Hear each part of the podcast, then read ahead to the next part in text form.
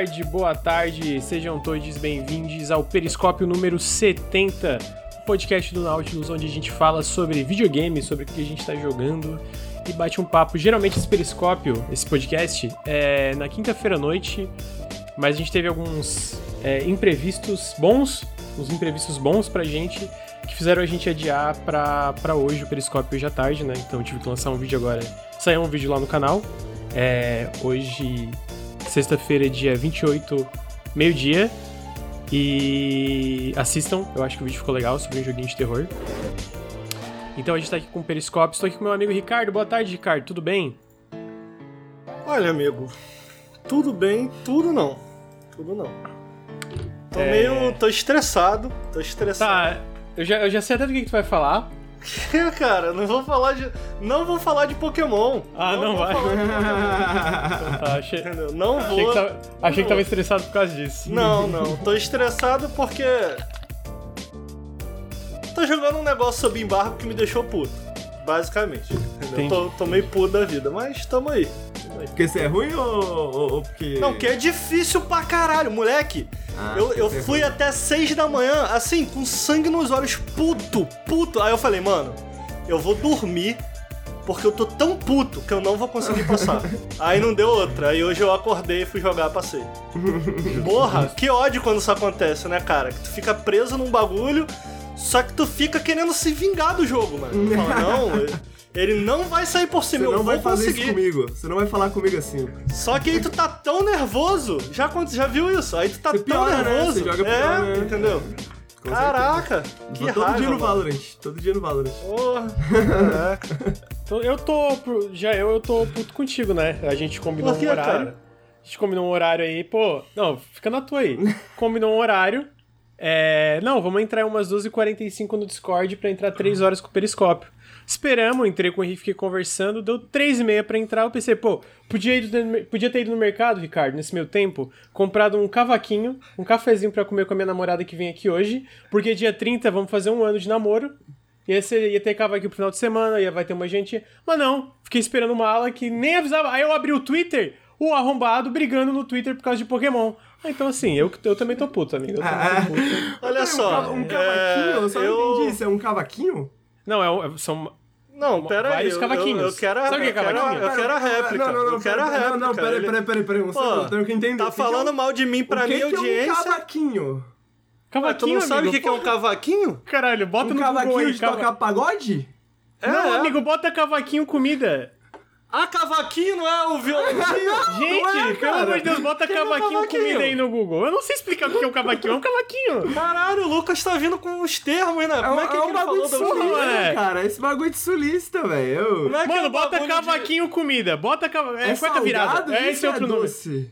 É, é doce, tu bota um. Caralho, um- Gente, cavaquinho. Caralho, que porra Como é que é o negócio de ir no, no, no, no, no mercado, compra de mês? Como é que é? rancho.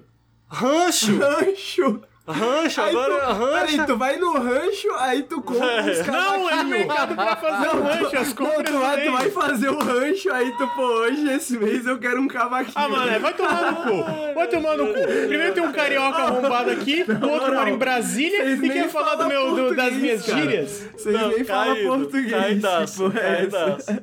Caidaço. Tem um- uns dialetos, né? É no sul que o pão é cacete também, ô Lucas? Não, ah, bom, talvez algum. Aqui não é. Aqui é. é- é- ah, eu- eu Olha só, pão eu pão. queria- Pão d'água, tem pão d'água. Não sei se chama de pão d'água. Não, pão d'água não.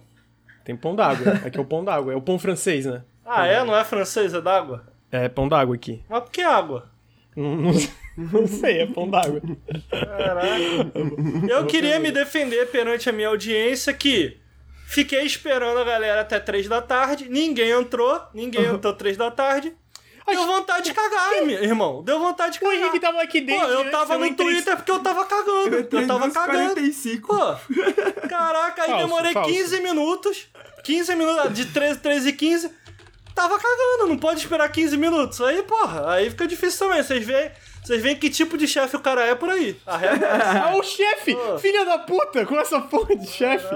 É, Henrique, como é que tu tá, amigo? Tudo bem? Ah, eu tô bem, amigo. Eu tô bem feliz de estar de volta, né, das minhas férias. Eu nunca. Feliz, amigo, não mente, né? Não, não, mente, na mente. moral, é, feliz é um Eu, eu, palavra eu, forte. eu, eu, terminei o, eu terminei o vídeo hoje de manhã, eu lancei, eu fiquei, caralho, eu já quero férias de novo, mano. já quero férias de novo. Já é Não. muito cedo pra querer férias. Feliz eu não tô, mas tipo assim, porra, eu não tô odiando a minha vida, e isso é mais do que eu posso dizer sobre qualquer outro trabalho. Então, assim, pô, vitórias. Justo. Vitórias. Justo, justo, justo, justo. É, Vitórias. então tá aí, meus, o depoimento dos meus dois colegas, um cagão, o outro. eu não sei, eu ia falar caguinho, mas não faz sentido, nem existe essa palavra. É, estamos aí com o Periscópio número 70. Queria lembrar pra quem tá ouvindo no feed ao vivo, todas as redes aí. O Nautilus é financiado coletivamente. Se você gosta dos nossos vídeos, do nosso trabalho, pô, gostou do Janela, gostou do último ensaio do Bruno, aquele sobre Lovecraft, que ficou fantástico, gosta dos podcasts, gosta do nosso trabalho, apoia.se barra Nautilus ou picpay.me barra canal Nautilus. Olha só, só pra quem tá ao vivo aqui na câmera, a minha namorada fez risquinho aqui na minha sobrancelha, ficou bem legal. Eu vi, É, ficou maneiro mesmo, mano. Eu ia falar. o risquinho, o risquinho na maneiro. sobrancelha. É. Olha ali. Olha lá. Tá, pra ver? tá vendo? Pô, mas não tô. Ah, agora deu pra ver, né? É. Ah, entendi. Agora Pra quem tá. É. ó, vou, vou- descrever pra quem tá ouvindo o podcast, tá? A sobrancelha na do, do. Lucas tem um risquinho nela. É, exatamente, obrigado. É, e aí, então apoia a gente Apropriação financiar... cultural, tu sabe, né? Que isso aí. Ah, no cu. É, pra quem quiser apoiar o Nautilus pra manter o meu risquinho na sobrancelha, apoia.tc barra Nautilus ou picpay.me barra canal Nautilus. É, todo o apoio faz muita diferença. Se vocês estão no- nos feeds de podcast, eu convido pra vir aqui em twitch.tv barra Nautilus Link, é, assistir os podcasts ao vivo, as lives que a gente faz quase todos os dias. E também é, fica o meu convite, se você tá ao vivo, pra seguir a gente nos nossos feeds. A gente tá no iTunes, no Spotify, no Google Podcasts, na porra toda. Sigam a gente lá e, e deixem sua análise lá no iTunes falando, cara, os caras são top, só informação boa aqui. É, não, É. Não, não só apoiar o risquinho na sobrancelha do Lucas, mas o piercing na, na, na- no umbigo do No Ricardo, mamilo, hein? é verdade. É, o piercing no umbigo do Ricardo, hein? Você pode rolar Olha aí. só. Não era mamilo? assunto, Não era queria- mamilo? Era mamilo? Era mamilo, Era Ricardo? umbigo, não não era? era? Não, não, não era mamilo. Vamos criar. vamos- Não era mamilo, Ah, Ricardo? era mamilo. Era mamilo ou era umbigo, Ricardo? A promessa. Qual que era a promessa? Seguindo o podcast aqui. Qual que era a promessa, mané? Não vai Era, responder, era, não. era na virilha, era na virilha. Eu queria trazer uma informação pra galera. O pessoal fica assim, pô. É. Não vou apoiar não o Nautilus, porque, pô, os malucos. Os malucos tão bem. Primeiro, a gente não tá. Segundo. Ah, pô, meu apoio de um real, cinco reais não faz a diferença. Eu queria tacar uma informação aqui, ô Lucas. Por exemplo, por exemplo. A gente tem 220, 220 mil subs. Subs, Não, ó. 200. Bom, Que isso, cara? Calma, Quem me dera. Aí nem Quem o, dera. nem o Casimiro.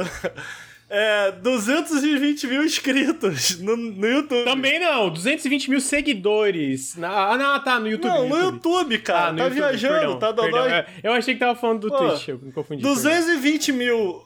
A gente tá com uma média. Uma média. Uma média, uns, uns 20 mil views. Sim, Lucas. ultimamente tá, felizmente. 20 mil. 20 mil, hein? 20 mil pessoas vão sempre lá ver nossos vídeos. E a gente tem. Pô, a gente tira um. um 4.200 no apoio, que é muito massa, com 290 pessoas. 293 pessoas. Você vê, 293 decidiram, pô, cara, eu vou lá doar um pouquinho, 5 reais. Então, mano, toda migalhinha que você puder desprender pra gente, se você tiver aí sobrando, ajuda muito. Faça uma como. Seja uma dessas 293 pessoas, porque o seu apoio vale muito. Queria deixar essa mensagem aí. É verdade. Teve uma vez que tu, tu Não seja uma, uma é, das 293, seja mais uma, porque senão um tem que sair pra você entrar. E aí a gente É quer verdade. que. Mas tinha- tem uma vez que o Ricardo falou assim, ó, seja mil. Ué, Era isso? É, tua apoio é, é tipo... É que- é- mil, é- sabe? é Esqueci, porque- eu lembro que eu falei isso. 5 né? reais, acho que era 5 reais valia mil views, né? Era tipo um negócio Ah, assim, seja nossa, mil. Seja rei mil. do marketing. Rei do marketing. Rei do marketing. A gente devia usar mais isso. A gente devia usar mais isso. seja mil, seja mil. É, então tá aí os recadinhos, lembrando que o Ricardo ainda deve um piercing pra todo mundo. A, a minha namorada apontou muito bem que virou uma lenda urbana, mas vai virar realidade um dia. A gente vai, a gente vai pressionar o Ricardo publicamente Como até diz o. Ricardo, é só se eu fui pressionado, não aconteceu. se eu fui pressionado a platinar o meu cabelo, o Ricardo vai ser pressionado a botar o piercing. É, então agora a gente entra em videogames, que é o assunto do periscópio. E aí eu vou começar com um jogo que eu zerei agora em janeiro ainda, que o 2 vai sair em fevereiro. Horizon Zero Dawn. Finalmente zerei. Não acredito que deu tempo, mas zerei no PC. É, E gostei, gostei bastante do jogo. Ah, na, eu, na época eu não. Eu, não eu, eu, eu tentei jogar esse jogo umas duas, três vezes. Eu comecei ele umas duas, três vezes, mas sempre parava por causa que eu tinha que fazer alguma coisa em relação ao embargo, etc. E dessa vez eu fui devagarzinho até o final. E aí agora em janeiro eu me forcei, né? Comecei, voltei bem que nas férias. E me forcei a, a zerar porque vai sair o 2, né? E eu gostei bastante do jogo. Porém, tem uma coisa que esse jogo é muito elogiado, que é o combate. E eu acho que o combate é legal, mas quanto mais tu avança e quanto mais o jogo vai ficando, ele vai te jogando em momentos mais caóticos, o combate não funciona muito bem. Pra quem nunca jogou Horizon Zero Dawn, deixa eu só explicar, ele é um jogo que foi lançado exclusivamente para PS4 em 2017 originalmente. é uma nova IP pela Guerrilla Games, onde tu controla a Aloy, que é essa essa caçadora da tribo Nora num mundo pós pós apocalíptico, então tipo pós o, o, o apocalipse já aconteceu e a Terra tá se recuperando. E a moral do jogo é que tu é essa caçadora, só que o mundo, as, há muitas das criaturas do mundo são meio que não, não são criaturas tipo são máquinas, né? São tipo robôs, dinossauros e umas paradas assim, com uns designs fantásticos, uns designs muito da hora. Eu acho que todo, toda a parte do, da criação de mundo desse jogo é muito boa. Mas eu sinto Brasileiro, que. Eu... tá? Brasileiro, tá? O design das máquinas. Algumas, né? Não todas, né? É. Algumas, no caso. Mas realmente, algumas foram. ah, eu acho que não foi nem não foi o design original, mas a modelagem A 3D, modelagem 3D foi, é, feita foi feita em por- Recife. Eu não lembro. É, não lembro o nome do estúdio agora, me foge o nome do estúdio. Mas eu tava jogando, então eu zerei com umas. Deve estar umas 30 horas de jogo. Eu gostei muito da quest principal, gostei muito da Aloy. Gosto muito da história desse mundo, de como tudo chegou até onde, che- até onde chegou. Eu não vou, vou evitar muitos spoilers aqui, é, porque sei lá, vai que alguém quer jogar um agora que tá chegando dois, né? Vou falar o básico.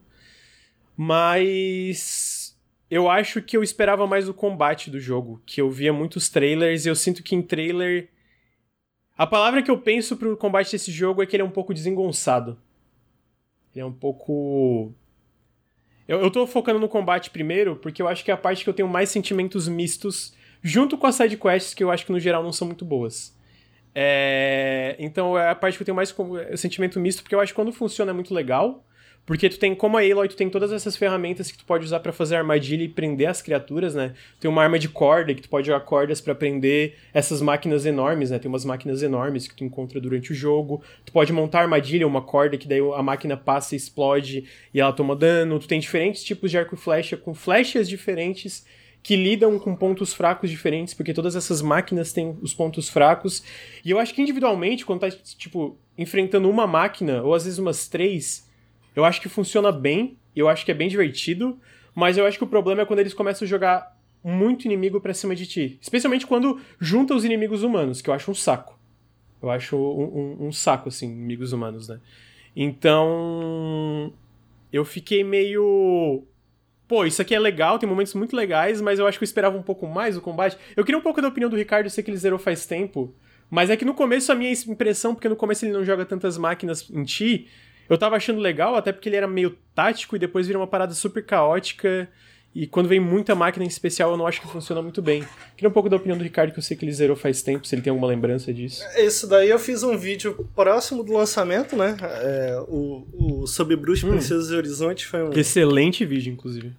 foi um. Foi uma série de vídeos, né? Foram três vídeos que eu fiz, um sobre. Primeiro sobre The Witcher 3, o segundo sobre Horizon e o terceiro sobre Zelda.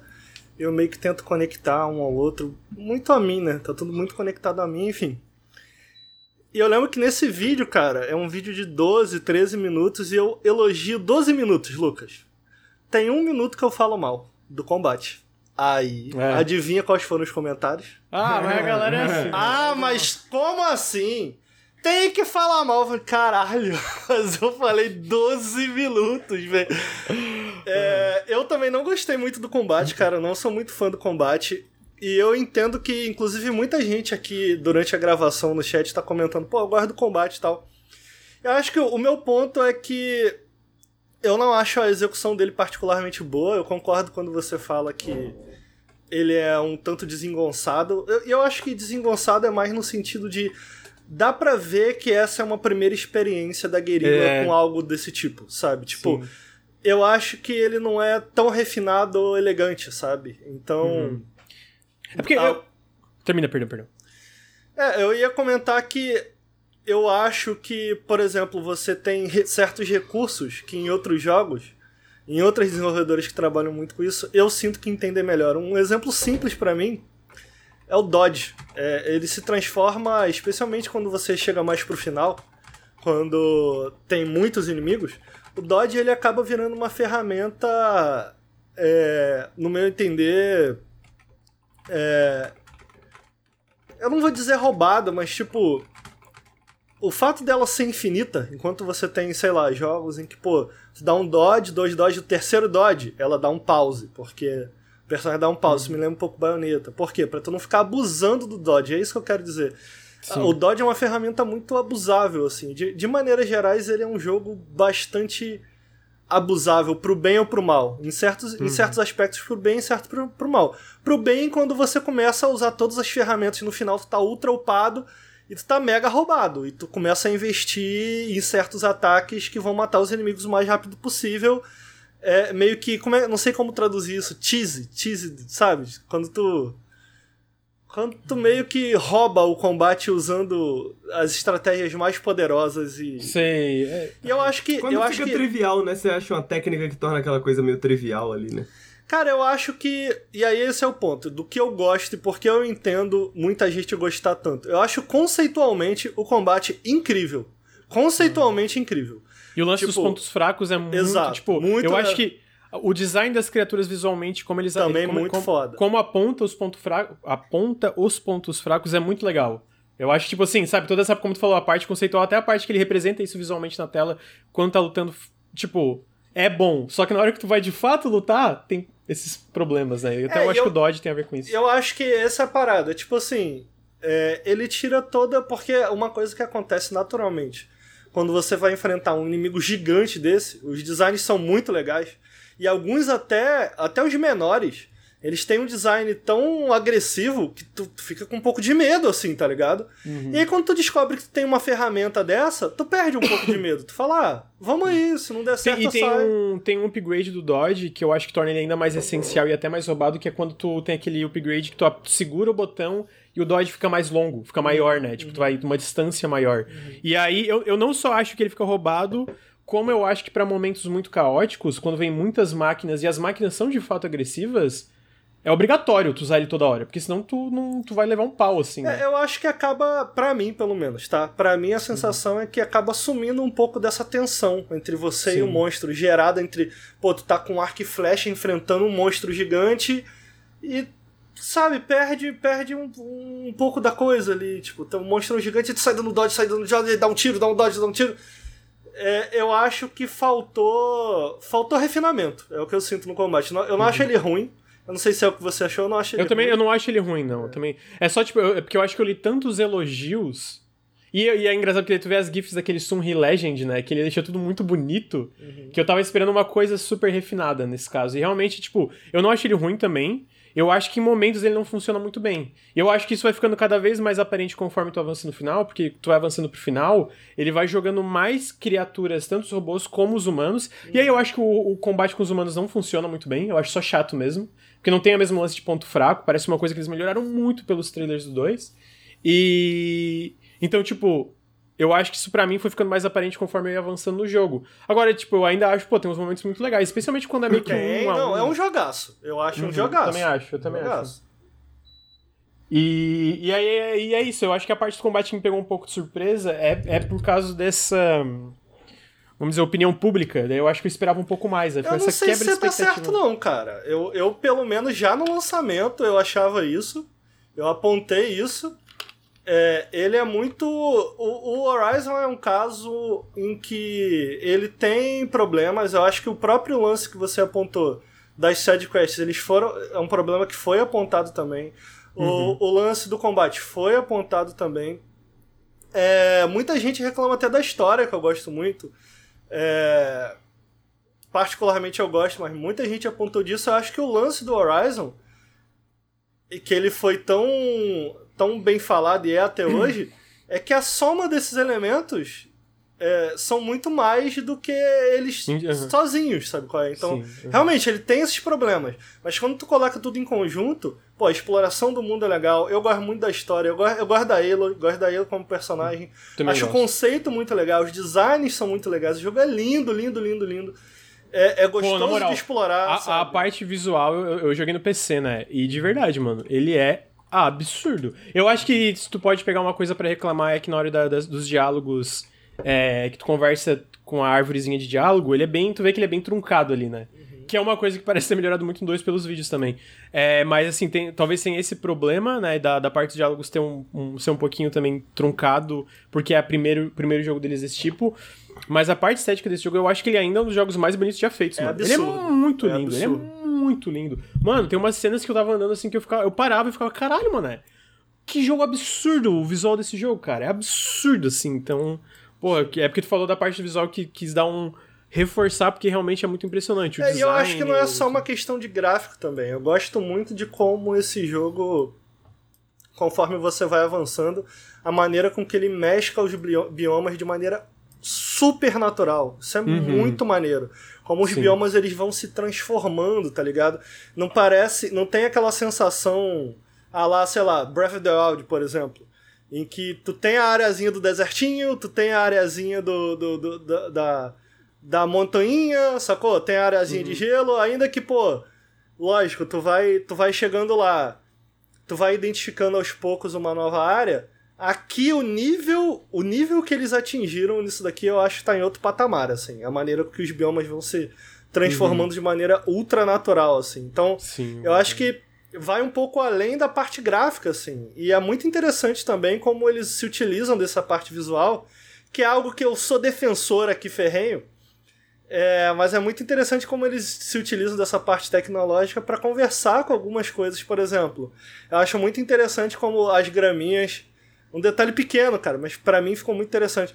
Como as graminhas elas são vermelhas, assim. Quando tu se esconde com, no stealth com a Aloy, ela se mistura perfeitamente. Uhum, porque, tipo, foi uma jogada proposital deles, né? Então, tipo assim, fica muito interessante, muito inteligente o design, muito, muito interessante como eles se utilizam dessa parte visual também para criar uma conversa com o jogador, tipo assim, apontar para onde ele deve ir, apontar para qual o próximo passo, apontar até que tipo de, de inimigos você pode esperar, né? Então, uhum. pô, é uma área assim, que tipo de. Eu lembro até hoje, essa área do deserto tem uma parte que tem tipo meio que uns pântanos. E tem, até apareceu ali, tem aqueles jacarezões, cara. Primeira vez que aquilo apareceu, eu fiquei, caralho, caralho, caralho. É. Então isso é muito maneiro. A parte de design desse jogo é, é para levantar e bater palma. Tu falou que ficou impressionado, eu joguei no PS4, eu nunca cheguei a jogar no PC, comprei esse jogo no lançamento, porque eu queria, quero jogar as DLCs, eu pretendo ainda. Uhum. É, mas eu lembro de jogar no PS4 base e ficar assim, uau, uau. Sim, é muito então eu nem imagino no PC, cara. Deve Mano, tá é um esculacho. É um esculacho. E melhoraram bastante, né? O porte pelo menos aqui inicialmente não rodava direito e agora tá, tá, tá super bem. E aí agora teve uma outra parte que eu amei que a história. Pô, eu acho a história, a main quest desse jogo muito legal muito, muito, muito legal. Então, tipo assim, para quem não sabe, basicamente esse mundo é um mundo pós, só para reforçar, né, é um mundo pós, pós-apocalipse. Então, tipo, aconteceu um apocalipse e aí meio que estão se recuperando. E muito do plot gira em torno de descobrir o que aconteceu, né? E até de descobrir as origens da Aloy, o que, que são essas máquinas, o que, que são essas ruínas dos antigos, né? Os humanos que viveram anteriormente. E eu acho que, que uma parte que me pegou que eu não esperava. Primeiro, eu acho que todo toda a parte que tu aprende sobre os humanos, vamos dizer, o elenco principal ali, né, que tu aprende sobre os humanos especificamente os antigos, eu achei muito legal. Mas especificamente o que eu gostei muito, conforme eu tava ia descobrindo o que, que aconteceu, é. Eu, eu tenho esse lance, é um, é um recurso muito utilizado, né? Coisa tipo de log de áudio e diário de texto. Mas eu acho que eles fazem muito bem a sensação Pelo menos eu senti isso em muitos desses audiologs da galera, tipo. Como eles vão mostrando o desespero da galera conforme. Tipo assim, a gente sabe que o apocalipse aconteceu. Então mostra meio que as pessoas vivendo esse apocalipse, sabe? Tipo, não, não visualmente, mas tu vê. É, é, tu vê resquícios de como foi essa, esses últimos dias, últimos meses da existência humana, digamos assim. E eu acho que como eles fazem isso, cara, eu gostei demais, mano. Pô, eu achei muito legal, assim. Eu achei muito legal como tudo chegou até o ponto onde tá no momento presente também. É tipo meio. É, é uma coisa que tu para assim, se alguém bota. Alguém conta o que, que é, tipo. Resumidamente, fica, pô, que absurdo, mano. Nada a ver, que bobajada. Uhum. Mas eu acho que na forma que é contada no jogo, para mim funcionou Isso, muito bem. É. E eu acho que, de novo, eu acho para além da parte principal de como, como chegou até onde chegou funcionar muito bem, o que, que eu não esperava eu me importar tanto com as pessoas que está, estavam vivendo esse apocalipse. Eu tava tipo assim, caralho, mano, que triste isso aqui, tá ligado? Tipo, Sim. alguns momentos eu fiquei, pô, que, que merda, tipo, que merda que tudo isso chegou nesse ponto. Então, eu, eu tava muito curioso, porque até hoje eu não tinha pego muito spoiler, porque eu não fui muito atrás em questão da história do Horizon. Eu tinha uma ideia geral, que eu acho que eu já tinha pego, mas tinha esquecido de muita coisa.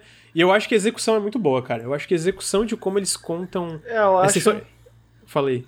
Ah, eu sinto que. Eu concordo com você, eu sinto que não é um grande roteiro, mas é uma grande narrativa, sabe? Tipo uhum. assim, a maneira com que, com que essa história ela é contada ela é muito mais interessante. Eu acho que é ela, a maneira com que ela é contada, não só através dos audiologs, mas como. Como estruturalmente ela é utilizada, né? Por isso eu elogiei a narrativa. É, você. É intrigante. Você você quer saber o que aconteceu nesse mundo. Pô, o mundo acabou, tem essas máquinas e tu fica. Caralho, o que, que são essas máquinas? Sacou? O que, que aconteceu? E tu vai. Tu, conforme tu vai explorando, tu começa a encontrar o esqueleto do mundo antigo. E tu começa uhum. a se perguntar, cara, onde era isso aqui? Onde? Quando? Como? O que, que aconteceu? então, ainda que não seja um grande roteiro, é um, é um design tão. É um design tão atrativo, sacou? Que uhum. te faz.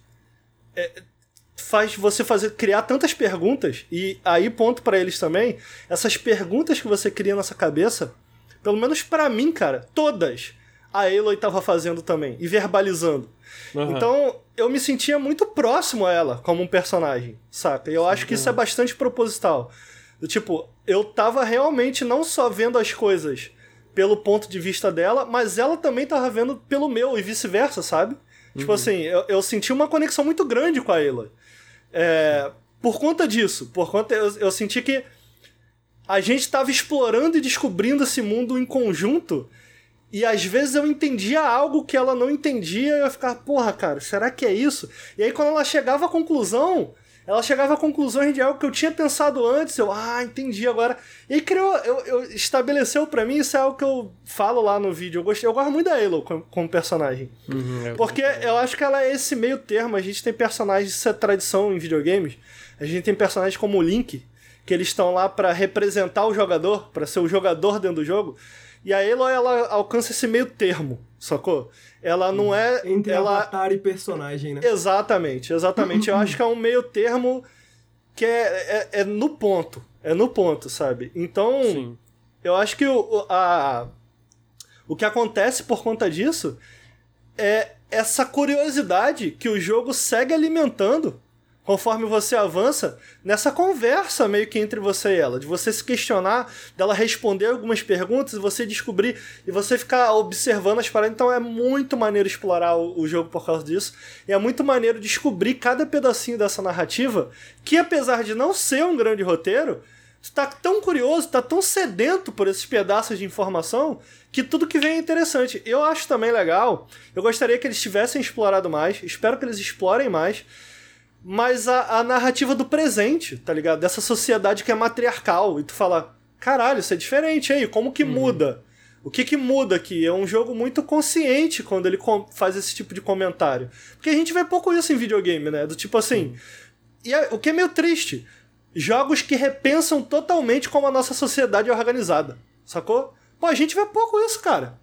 E, e, tipo, é, é algo comum na literatura, que a gente vê muito. E a gente vê muito pouco isso no videogame. É, até porque videogames eles acabam funcionando sempre dentro dessa lógica, entre aspas, capitalista, no sentido de você tem sempre que comprar alguma coisa, você tem que sempre evoluir, ev- você evolui conforme você mais se esforça, você ganha pontos e evolui, que é uma lógica bem capitalista, sabe? Então, de repente, a gente tem aqui um jogo que espi espica, ó, espica. é speak com fala, tá ligado? A gente tem uma A gente tem um jogo, cara, que fala uma linguagem diferente, mano. E é interessante. Então, tipo assim, o que eu tô querendo dizer com tudo isso é isso. Tipo, eu gosto muito da narrativa desse jogo, cara. É o, o John Gonzalez que faz, pra, não sabe, pra quem não sabe, o John Gonzalez foi o mesmo escritor de Fallout New Vegas. Ele muda muito bem, eu espero que ele esteja na. na, na eu acho que ele sequência. não tá. Não Eu- tá, eu tenho- muito triste, muito triste. Deixa eu ver se. Ele Vai, manda muito bem. Eu gosto muito, cara. Gosto muito de, de toda a parte de história e narrativa, assim. Eu tenho só. Tenho só elogios, ainda que eu, eu, eu, consigo, co- eu consigo concordar que preciso evoluir. E eu tô. Eu tô curioso pra ver como eles vão fazer isso ah, na continuação, já que agora É, você já eu- tem uma boa ideia do que aconteceu. Agora vai ter que Sim. ser outra coisa, né? É, eu só queria dar um- uma, uma correção aqui. Ele tava trabalhando na Guerrilla até 2020, então eu imagino que ele teve seu papel bem relevante ali na narrativa do Forbidden West, mas ele saiu em 2020 pra ir num novo estúdio AAA da Smilegate Barcelona, que tá fazendo um AAA de mundo aberto RPG, uma nova IP, né? Então ele tá Entendi. trabalhando nesse estúdio agora. É, mas eu, eu, eu, pô, eu concordo com tudo que tu falou, na real. E eu acho que eu gosto muito desse lance que tu tu falou da, da Aloy ser esse, bom, esse meio termo. Eu acho que é, é interessante esse lance do meio termo que tu fala que ela é tanto um avatar de tipo, representar é, perguntas que tu tem de forma orgânica conforme tu vai avançando, como também ela tem a própria personalidade. Eu acho que pra mim isso faz sentido até, tipo, pras minhas. Porque tu tem certas escolhas, ou até certas falas, e é tipo assim. Tem coisa que eu pensava, mano, todinho desse personagem, né? Só fez merda e agora, meu Deus, coitado. E aí a Aloy, mesmo, tipo, às vezes, mesmo tu escolhe a, a- a- Se tu faz a escolha dela ser, sei lá, mais gentil, ela ainda fala, porra, tu quer que eu tenha pena de ti? Não é assim, né? Vamos, vamos lá, vamos, tipo... Eu, a, a forma que ela age como personagem eu gosto muito também. A personalidade dela, conforme ela vai avançando na narrativa e lidando com as pessoas ao redor dela, eu acho que é muito legal. Então, tipo assim, eu acho que isso não é que eu não esperava pelos elogios, é, tipo, eu vi que a galera, pelo menos. E esse lance do combate tinha comentado, né? Eu acho que era a bolha do Twitter que eu seguia, falava muito bem do combate. E, de novo, por razões de eu seguir, por exemplo, o Sunri Legend, que postava aquelas GIFs super bonitas do combate, eu esperava uma parada um pouco mais. é. um pouco mais. ahn, refinada é, que acaba não acontecendo, né? Ele, é um pouco desengonçado, como a gente tinha comentado. Mas a narrativa também me pegou um pouco de surpresa. Eu esperava que fosse uma coisa legal pelo, pelo, pelo que a galera fala, mas vindo de Killzone, tu sempre fica meio.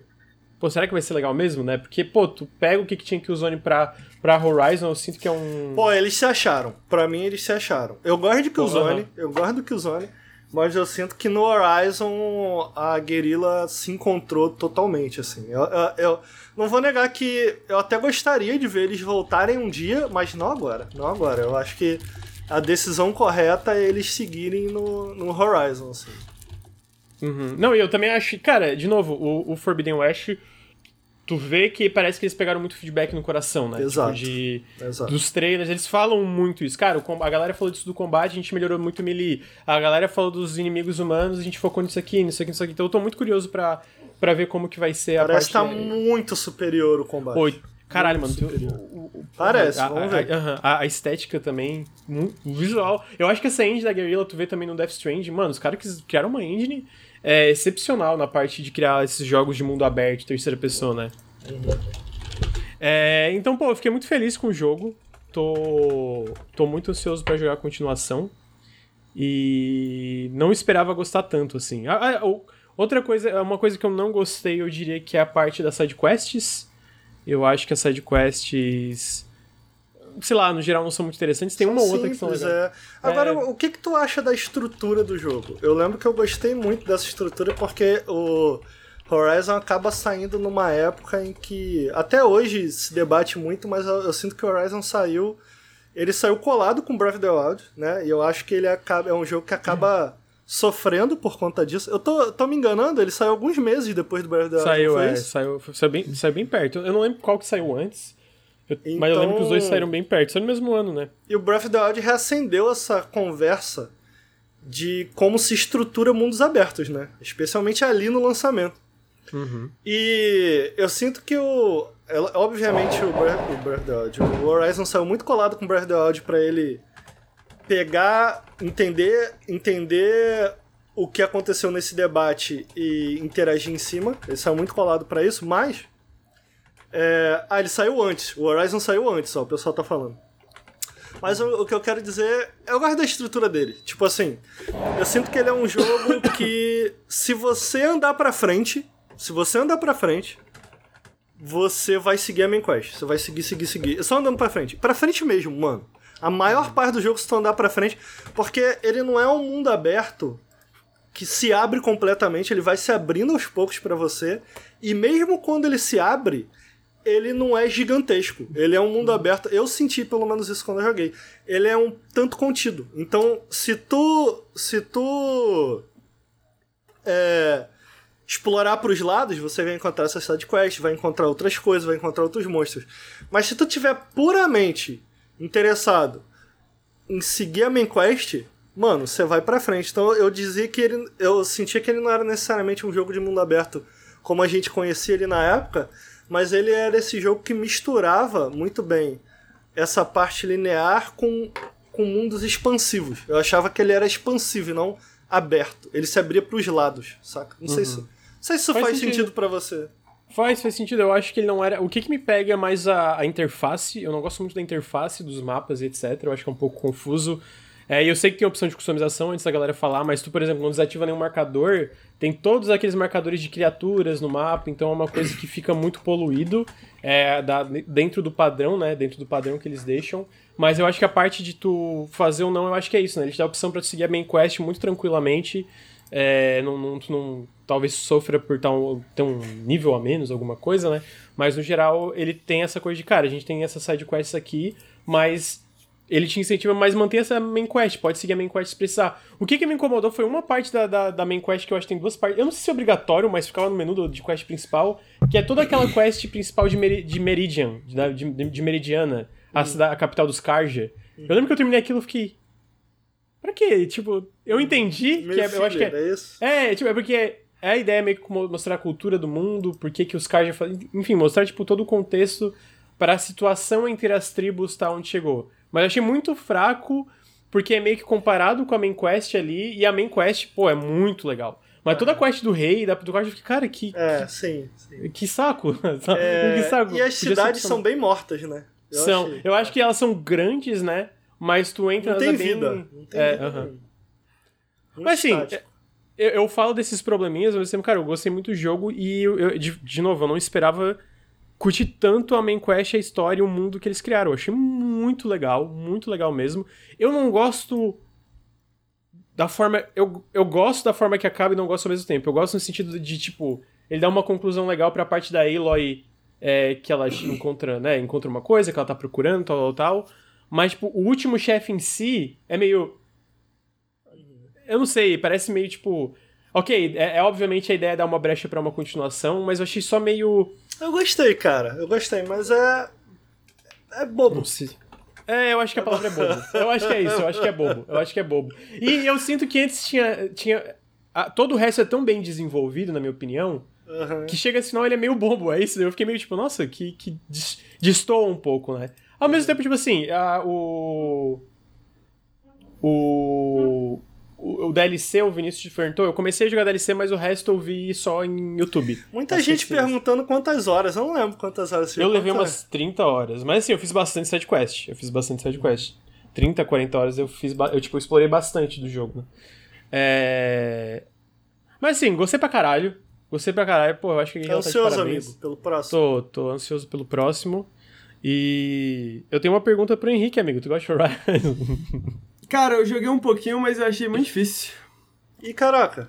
Muito, di muito é, no difícil. início é difícil mesmo. De ficar acordado. Quer ver que ele Muito falar? difícil de jogar mais do que 5 horas. Ah, sabia aí, ó. Tá vendo? Eu tinha certeza.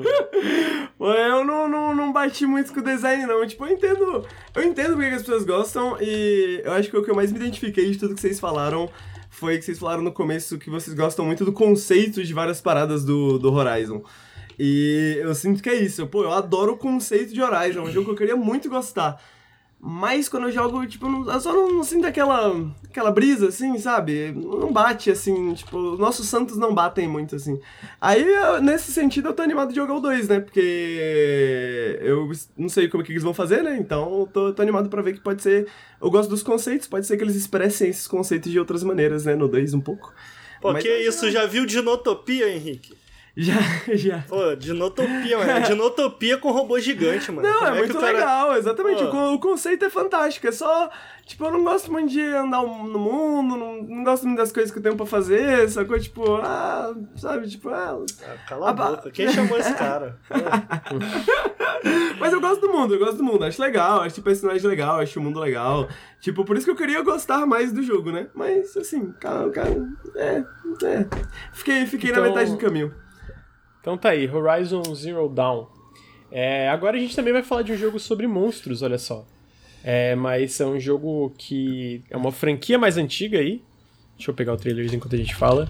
É uma franquia mais antiga, muito conhecida, que tá explodindo em popularidade. Assim, sempre foi muito popular, né? É, no Japão, eu sinto, mas especialmente ah, pra cá tá explodindo popularidade que teve com Monster Hunter World nos consoles e agora também com Monster Hunter Rise, que tá sendo um sucesso enorme no Switch, e também agora no PC, que saiu no PC.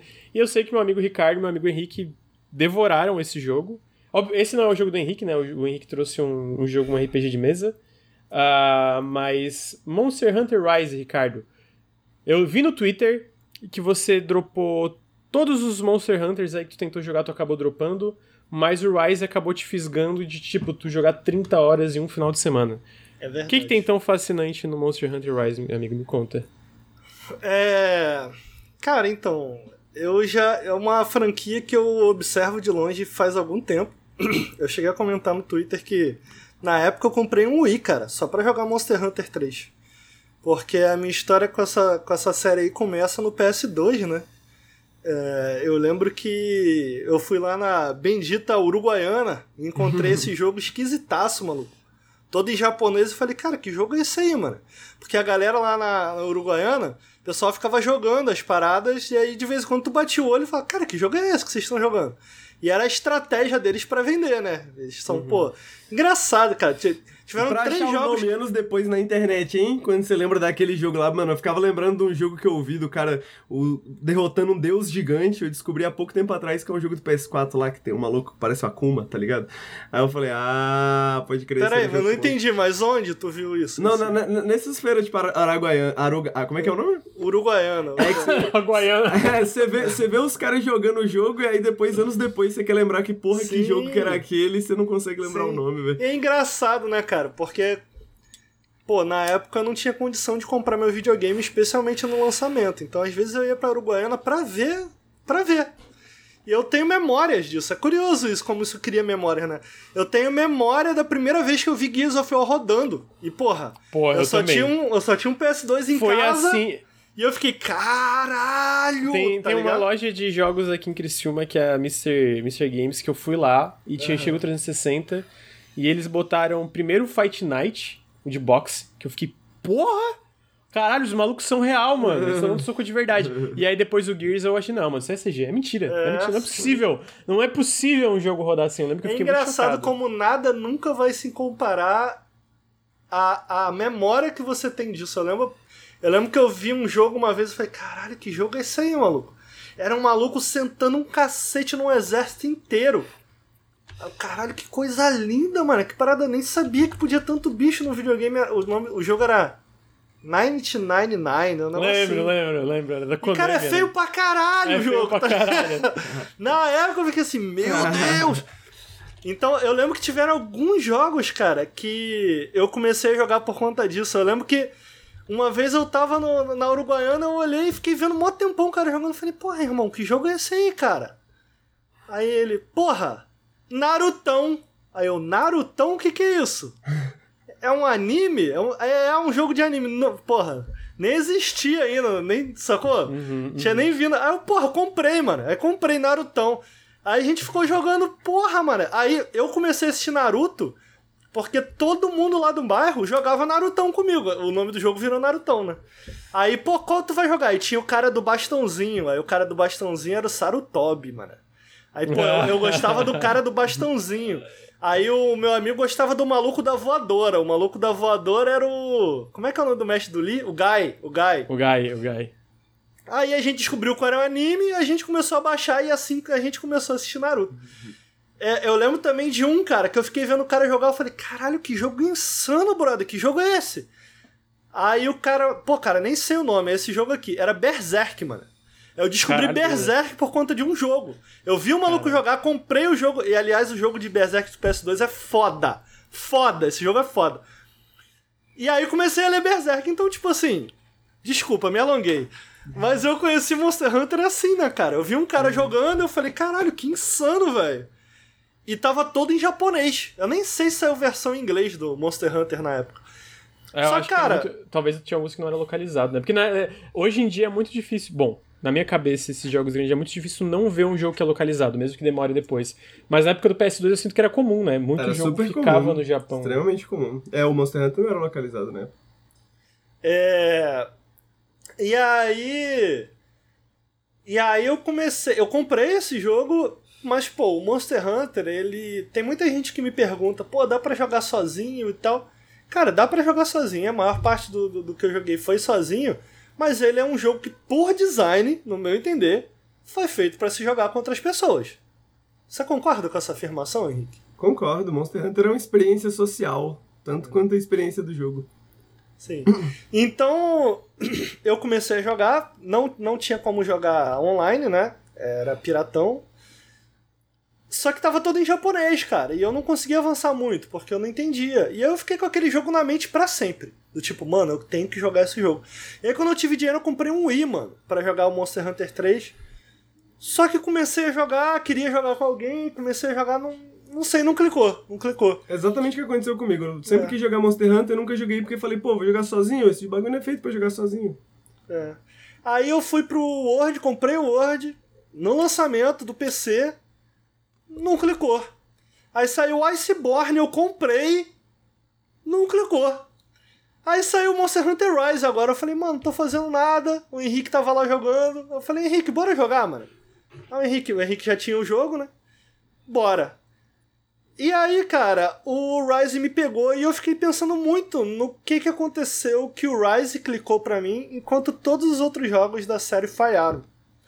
E eu acho que essa é uma resposta relativamente simples de se responder. O Rise, cara, ele é um jogo que funciona dentro de uma lógica muito diferente. O que que aconteceu? Eu fiquei tão viciado em Rise que pela ciência, pra descobrir o que aconteceu, eu voltei pro Word. E eu falei, mano, o que que aconteceu? Por que que esse jogo? Eu voltei pro Word. E aí eu fiquei tanto com Monster Hunter na cabeça, porque eu tenho disso. Quando eu fico com um assunto na cabeça, eu viro um maluco daquele assunto. Então foi agora com Kingdom Hearts, eu virei maluco do Kingdom Hearts. Eu comecei a jogar Kingdom Hearts, comecei a ver lore, tava com Kingdom Hearts na cabeça. Virei maluco do Kingdom Hearts. Agora deu uma descansada. Agora deu uma descansada. Aí virei maluco do Monster Hunter, entendeu? Aí comecei. Aí, cara, eu comecei a pesquisar da série, vi uns vídeos de 3 horas. Meu irmão, eu devo ter visto umas 10 horas de conteúdo no YouTube de Monster Hunter. O meu YouTube tá que é só Monster Hunter. Ele só me. E aí, cara, eu entendi que esse Monster Hunter Rise, uma coisa que ele tem de veementemente diferente do World é que ele possui uma lógica, enquanto que o World ele ele segue uma tradição dos jogos entre aspas de console, o Rise ele segue uma lógica bem mais parecida com os jogos portáteis. O que que significa? O Rise, ele é um jogo muito direto ao ponto. E a resposta rápida da pergunta do que, que aconteceu pra ele clicar enquanto os outros não, é que eu entendi muito mais rápido o loop de Monster Hunter e entrei nele muito mais rápido, porque esse é o objetivo do Rise. Ele foi feito pra clicar, né? Ele foi feito pra isso. É tipo assim, tudo tá ali. Enquanto na, na, na cidade do World, pô, tu tem que subir uma escada, e tu conversa com um bonequinho, aí tu desce, aí o ferreiro tá lá embaixo, Que é o aí tu meio conversa... que pra vender essa ideia de que você tá nesse mundo, né? Pô, esse mundo, esse lugar, e vocês estão fazendo essa viagem, não sei o quê, que, tipo, não tem tanto a ver com o loop do jogo em si, né? Sim. O Rise, ele é mínimo de história. Mano, os monstros, os monstros são pica, eles estão vindo aí e vão matar a gente. A gente tá na merda, tem que se proteger, vão matar os monstros. Que já é uma mudança de conceito do World, né? Que tinha aquela ideia que foi bastante polêmica, muita gente é, comentou que era meio que uma galera indo colonizar esse novo mundo e todas as problemáticas uhum. ao redor disso. Esse jogo ele já elimina isso de, de cara, ele fala aí, meu irmão, os monstros tão pica, vamos se defender senão a gente morre, vamos matar os monstros, bora! Uh! E é isso, e é isso. Aí tu começa a matar monstro. Aí tu começa a matar monstro. Aí tu mata o monstro, aí tu mata outro monstro, aí tu mata outro monstro, aí tu mata outro monstro. Aí tu fica, pô, beleza. Porque uma coisa que esse jogo tem, fora isso, cara, fora ele ser um jogo muito mais direto, e aí isso. Isso conversa até no design do mundo. Então, enquanto que o Word lá atrás, que eu tava comentando, é, pô, você tem que ir pra lá, ir pra cá, cutscene, não sei o quê. Esse jogo é tudo ali, a cidade, cara. É um quadrado, é um cubo e tá tudo um do lado do outro, sacou? Uhum. Ele é um jogo que não quer te fazer perder tempo de maneira nenhuma. E isso, esse design de não perder tempo, ele ele conversa com o jogo todo, sacou? Tanto no design de como esse loop é introduzido para o jogador mais cedo, tanto de como a história ocupa um espaço muito menor em relação ao Word, como também em como ele espera que você navegue por esse mundo. Uma diferença é, significativa do Rise pro World é que você tem a mobilidade de maneira geral, ela é muito maior. Né? Então você tem você tem como se balançar, você tem esse inseto. Eu não sei, não lembro qual é o nome que eles chamam dentro do jogo, mas você tem esse insetinho que você joga e você tá com uma corda, basicamente você tem um grapple hook, que você pode uhum. utilizar tanto para é, navegar pelo mundo em meio que a lá Spider-Man. É, você pode ir se pendurando pelas paradas, pulando e se pendurando. Como você também tem um animalzinho que você pode subir em cima, um lobo.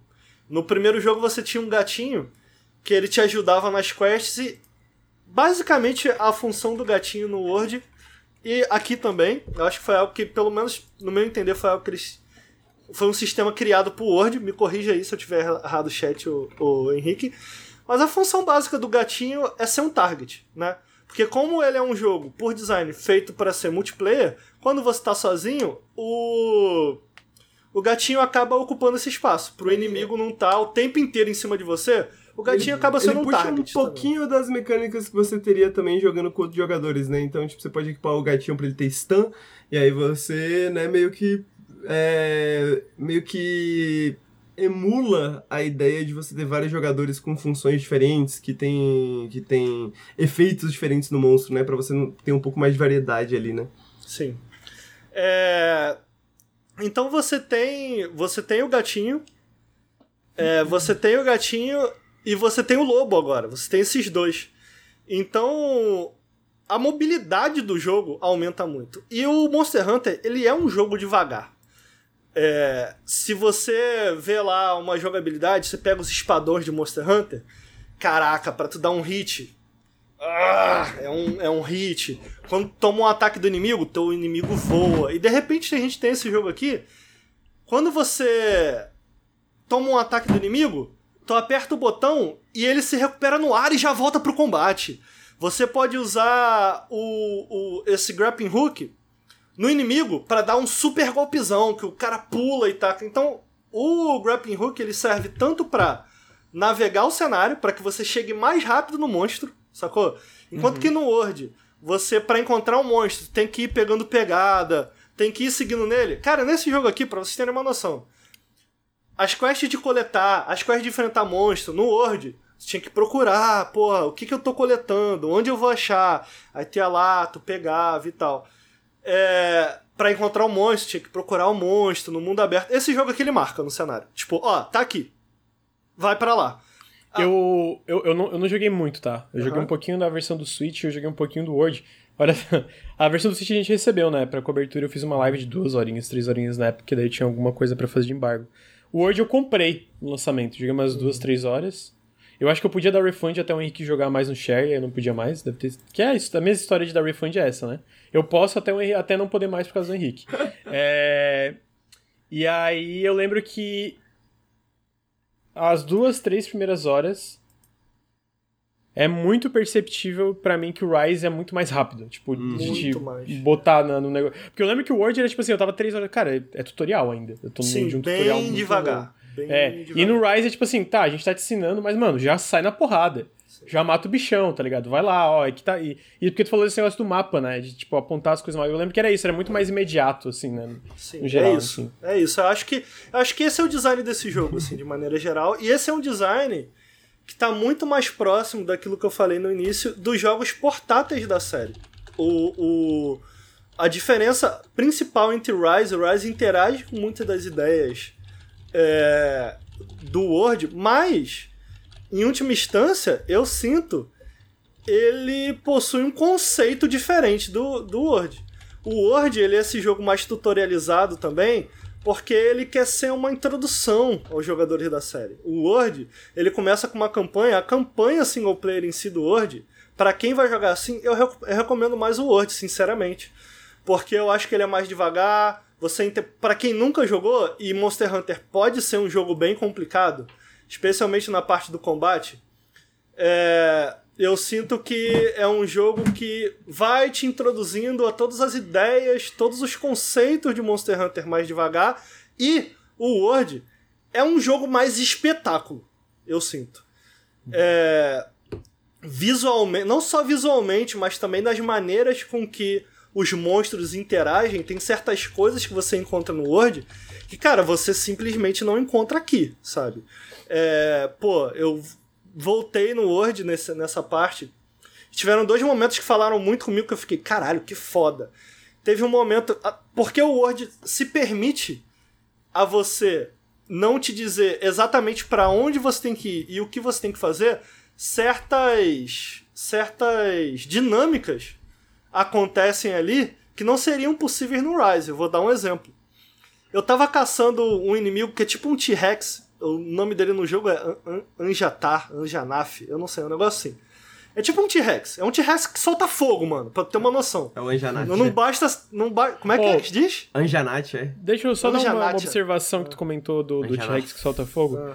O design dos monstros de Monster Hunter É é incrível. espetacular, mano. É muito foda. Eu lembro até agora que eu vi um trailer na época da, da- da- do, do material promocional do Monster Hunter Rise, que era tipo de um monstro que era uma aranha misturada com alguma parada. E primeiro, tem aquele. Como é, é- é- Aquele poema, não é poema japonês que eles chamam haiku? Não, não é haiku? Haiku. É, é haiku. E aí. É, é isso, é- ele- pare- os monstros eles meio que são introduzidos com haiku, é Sim, tipo sim. A, a moral, e aí tem a parte meio que ilustrada e depois tra- transita pra parte realmente do jogo dentro do. rodando no jogo. Como ele é no jogo, a modelagem em 3D. Mano, tudo fantástico. Enfim, é só porque tu comentou do T-Rex que solta fogo, quis dar esse. Eu não, Não- sou não muito só- experiente.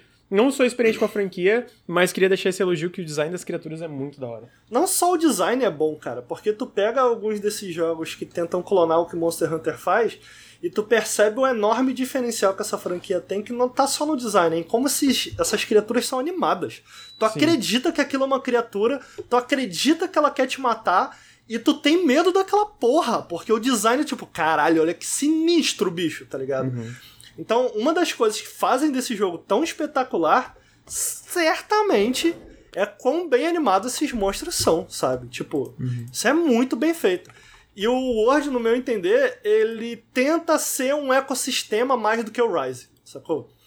Eu, eu, eu tô querendo chegar lá, mas o meu ponto é que, pra exemplificar essas duas histórias de algumas dinâmicas que nascem no Word, que eu nunca tive nada parecido no Rise, é, eu tava enfrentando esse T-Rex, e aí, em certo momento, ele tava quase me matando. E aí tem algumas coisas no, que somem aqui que eu acho muito legais no Word. Como, por exemplo, eu lembro que eu tava enfrentando e tinha umas árvores ao meu redor.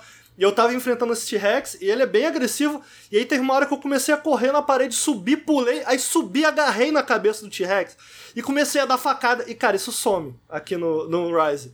E essa é uma dinâmica que eu acho muito maneira no Word, sabe? Por mais simples que seja, a sensação Não, de você pular é- e se agarrar no monstro é muito maneiro. É, muito É isso que eu ia maneiro. falar, porque, tipo, talvez mecanicamente seja uma coisa simples, mas eu acho que faz parte da fantasia, né? Sim, Se sim. ser- não, não só ser esse caçador de monstro, mas ser esse caçador de monstros muito maiores e mais fortes que tu na praia. se for, tipo, uma parada, sei lá, tu tá. Porque a ideia é ser meio cooperativo, né? Então, dentro do canon, talvez, tipo, a ideia é que tu precisa de mais de uma pessoa pra derrotar esses monstros, né? Sim. Ou- E, e acaba fazendo isso. Tipo assim, eu acho que o Word ele tem uma interação muito melhor com os cenários, com o que está à sua volta. No Rise, só para não passar em branco, no Rise o que você é capaz de fazer é domar literalmente os monstros. Que de novo, é uma é uma é uma mecânica interessante. Só que tudo que o Rise faz, ele tá voltado ao isso, ao confronto, ao enfrentamento. O Word, ele investe muito mais na fantasia, eu sinto. Entendi. Então, eu acho que uma diferença. Eu, eu citei. Porra, deixa eu dar o exemplo do T-Rex, que até agora eu não dei antes de continuar o que eu tô falando. E aí, em certo momento, o T-Rex correu de mim, cara. Ele me deu uma pancada e correu. E eu fiquei, caralho, cadê essa porra desse T-Rex? Enquanto que no Rise eu saberia exatamente onde ele tá, pra onde ele tá indo e o que eu deveria fazer, no Word ele sumiu. E daqui a pouco, ô, ô, Lucas, ele passou, meu irmão, por cima de mim, dando um pulo de uma pedra pra outra. E aquilo foi muito foda, tá? Uma parada pequena. E é por isso que eu falo que o Word é esse. É esse. É esse espetáculo, sacou? Cara, ele pulou, uau, e aquela animação super bem feita. Eu fiquei, caralho, meu irmão, que porra é essa? E aí ele saiu correndo, saiu correndo em certo momento. Essa, essa caçada foi muito marcante para mim. Em certo momento, ele voltou pro ninho. Quando ele voltou pro ninho, meu irmão, veio um dragão, abriu as asas, pegou o T-Rex com as duas patas, levantou ele, jogou ele no chão, maluco. Blow! E tacou fogo. Essa dinâmica, dessa maneira, com esse espetáculo visual, ela não acontece no Rise. Da, da mesma maneira, ela não acontece no Rise. Então, eu acho que o que acontece é, é, no Word pro Rise é que o Word ele é mais esse ecossistema, ele tá mais preocupado em ter um modo história mais robusto, ele tá mais preocupado em te iniciar em Monster Hunter. Do tipo assim, bem aos poucos. Enquanto que o Rise fala, mano, olha o seguinte, Monster Hunter é um jogo de matar monstro. Vai aí, sacou? Mas, tu- mas tu não acha que talvez. Porque a minha impressão jogando os dois é que eu tava me divertindo mais com Rise. Então, qual que é a Então, é parada? que, é que daí eu ia. É, pe- pela, por tudo que tu tá falando, a minha impressão. E aí tu me corrige se eu estiver errado, é só uma pergunta. É que pra um iniciante é mais legal começar pelo Rise. Porque tu pega mais da magia. Exatamente. É, é o que eu tô sentindo pelo que tá o- falando. O, Ricardo, ele jogou o Word, todo mundo, não só o Ricardo, eu, eu joguei o Word, todo mundo que eu conheço jogou o Word e dropou. Aí o Ricardo dropou, jogou o Rise e falou, caralho, Monster Hunter é fantástico. Voltou no Word e tá falando assim, o melhor jogo pra começar é o Word, tá ligado? É, então. Eu acho, É, eu acho. Eu acho. Você vai Eu- eu dropar, acho, sim. você começa no Word, você vai ele, dropar, ele, pô. ele realmente, ele realmente é um jogo, é, ele realmente é um jogo mais devagar. É um jogo que avança bem aos poucos, mas ó, e aí isso tem que ser considerado. Eu comecei o Rise com o Henrique. Hum. Se- então, tipo assim, muitas das confusões que tinham na minha cabeça, o Henrique falou: não, isso é assim. Não, isso daqui é assim. Cara, faz isso aqui. Sacou? Então, tipo assim, se tu tiver alguém com quem tu co- começa a jogar, eu vou falar da minha experiência. A minha experiência foi essa. É tipo, mano, vai pro Rise e vai jogar com esse maluco. Por mais que os dois sejam iniciantes. Vocês vão trocar a figurinha e o Rise Tá, é um mas- jogaço, tá? É, Rise que eu um ia jogaço. perguntar isso. É porque, tipo assim, eu, eu entendo o que tu quer dizer na parte de começar por um pelo outro, o que tu acha que é a experiência mais ideal, mas ainda assim a impressão que eu tenho por tu falando do Rise, apesar dessas, é, dessas coisas que não tem no Rise, até porque eu, eu- ele parece uma proposta de design um pouco diferente em como ele te introduz a, a todos os sistemas do, do ele ainda parece um jogão, tipo, pelo que eu entendi. Não, é incrível, é incrível. O meu ponto é só que como eu voltei, a minha decisão no final foi, pô, eu gosto mais do Word do que do Rise. Uhum, e onde eu tô querendo chegar é que isso fala sobre os pontos fortes e os fracos do Rise. Do Rise. Os pontos fortes são o que eu citei, é mobilidade, é um jogo que começa muito mais rápido, é um jogo muito conciso, que sabe exatamente o que quer ser, e ele foca naquilo de ponta a ponta. O Word é um jogo, o Henrique mesmo falou pra mim, ele, pô, cara, eu largo o Word, quase larguei o Word e em certo momento eu comecei a entrar nesse loop. Assim, tu entra no loop do que é Monster Hunter com, sei lá, 40 horas de Word, sacou? É, tu entende, beleza. Terminei a campanha, cheguei no pós-game. O Rise é meio que um pós-game desde o início, se é que isso faz sentido, sacou? É Ele te introduz ao loop muito mais veloz. O meu lance é que por design eu tenho mais interesse no que o Word faz do que no que o Rise faz. Eu gosto muito que os dois existam. Mas se daqui pra frente Monster Hunter seguir a linha do Rise é conceitualmente isso vai me deixar triste. Por quê? Eu explico em poucas palavras aqui, resumindo muito. Eu sinto que eu falei essa frase e eu vou deixar é a deixa pra passar pro Henrique que eu sei que ele quer falar. É, enquanto que no Monster Hunter World eu me senti um caçador, no Rise eu me senti um matador de monstros. Faz sentido isso? Eu queria saber o que, que o Henrique tem a dizer. E eu me interesso muito mais em ser um caçador Eu acho que. do que um é, matador. Eu acho que faz, tá ligado? Ah, eu, eu acho que tem algumas coisas aqui, né? O, o, o, o Amil, parece que o Tezus deram uma definição que eu achei boa, né? O Monster Hunter Rise é esse anime de 20 minutos rápido de ação, enquanto o Monster Hunter World é esse filme de 4 horas, lento, devagar pra caralho, né? E etc. Então, eu acho que essa é uma boa definição porque eu sinto isso. Monster Hunter Rise, ele parece uma obra de gênero dentro do mundo do Monster Hunter. Sabe, uma obra de gênero, tipo aqueles livros de ficção científica pulp, aqueles livros de aventura pulp, assim, que você, você lê e ação e papapá, e depois você esquece os personagens, que seja, mas aquela história na hora é muito gostosa de você assistir, de você ver. O Word, ele parece mais esse épico, né? E qual que é a fita? Eu entendo o que, que você está dizendo, e eu até concordo com o que você está dizendo, mas o Word, ele não me convence tanto quanto ele te convence, talvez. Eu, tipo assim, o que você chama no Word de espetacular, pra mim foi espetacular um dia, mas muito rapidamente se tornou monótono, sabe? Tipo, por exemplo, a questão de você caçar os monstros pela, pela, pela, pela paradinha. Então, essa sensação de se tornar um caçador, ela desaparece a partir do momento que na prática eu me torno um matador. Porque tem uma hora que você tá li- literalmente pensando em números. Qual que é a build que eu quero fazer? Verdade. E aí eu quero matar tantos monstros, eu vou caçar 20 diablos, eu vou matar 20 diablos, sabe? E, e, e, e, aí eu, e aí eu sinto que o jogo entra um pouco num conflito entre essas duas ideias, o Word principalmente, que eu sinto que o Iceborne resolve um pouco, sabe? Mas esse conflito um pouco entre... A gente tem esse espetáculo, mas ao mesmo tempo o nosso loop, ele se beneficia pela eficiência, né? Tipo assim, o nosso o loop do Monster Hunter, quanto mais eficiente, quanto mais videogame ele é, melhor. Né? Costuma ser, pelo menos, né? E acho que o Rise, ele segue, como você falou, essa filosofia de design mais portáteis, que eu acho que faz sentido pro Switch, né? Faz sentido pra ele ser construído mais como essa experiência social, que vai estar no, no, no PC um pouquinho mais cedo, né? Pelo menos com as expansões vai, vai chegar junto e tal. Então, eu sinto que o Rise é justamente, como você falou, esse jogo que ele é feito pra clicar. Ele é feito pra clicar, ele é feito pra qualquer um chegar e jogar, entender Monster Hunter e pegar. O Monster Hunter World, eu acho que ele tava tentando responder essa pergunta em uma outra época. Imagina o senhor Capcom, né? Falando assim, pô, como que a gente pode trazer Monster Hunter para as pessoas do ocidente? E, e eu sinto que é, é, existe um pouco essa ideia de que pô, é essa coisa meio hollywoodiana, né? Essa coisa meio, pô, tem que ser essa coisa épica, high stakes, né, pra caramba, né? Tem que ser essa coisa que, tipo, mano, o mundo e, né, a gente tá aqui explorando um bagulho novo e tal, tal, tal, e monstros gigantes e muitos gráficos. E eu sinto que, tipo, eles fizeram isso, e aí eles viram a reação das pessoas, e eles falaram, pô, talvez a gente não precisa fazer, fazer, eh, digamos assim, essa milha extra digamos assim, sabe? Então, eu entendo o que você fala também em termos de. de é, é, é, é, o que eu quero dizer, eu acho que Monster Rise pra mim é o melhor do momento, assim, tipo, mano, vai começar, vai jogar no Monster Rise, mas eu entendo o seu medo também de, tipo, não querer que se torne a marca da franquia, sabe?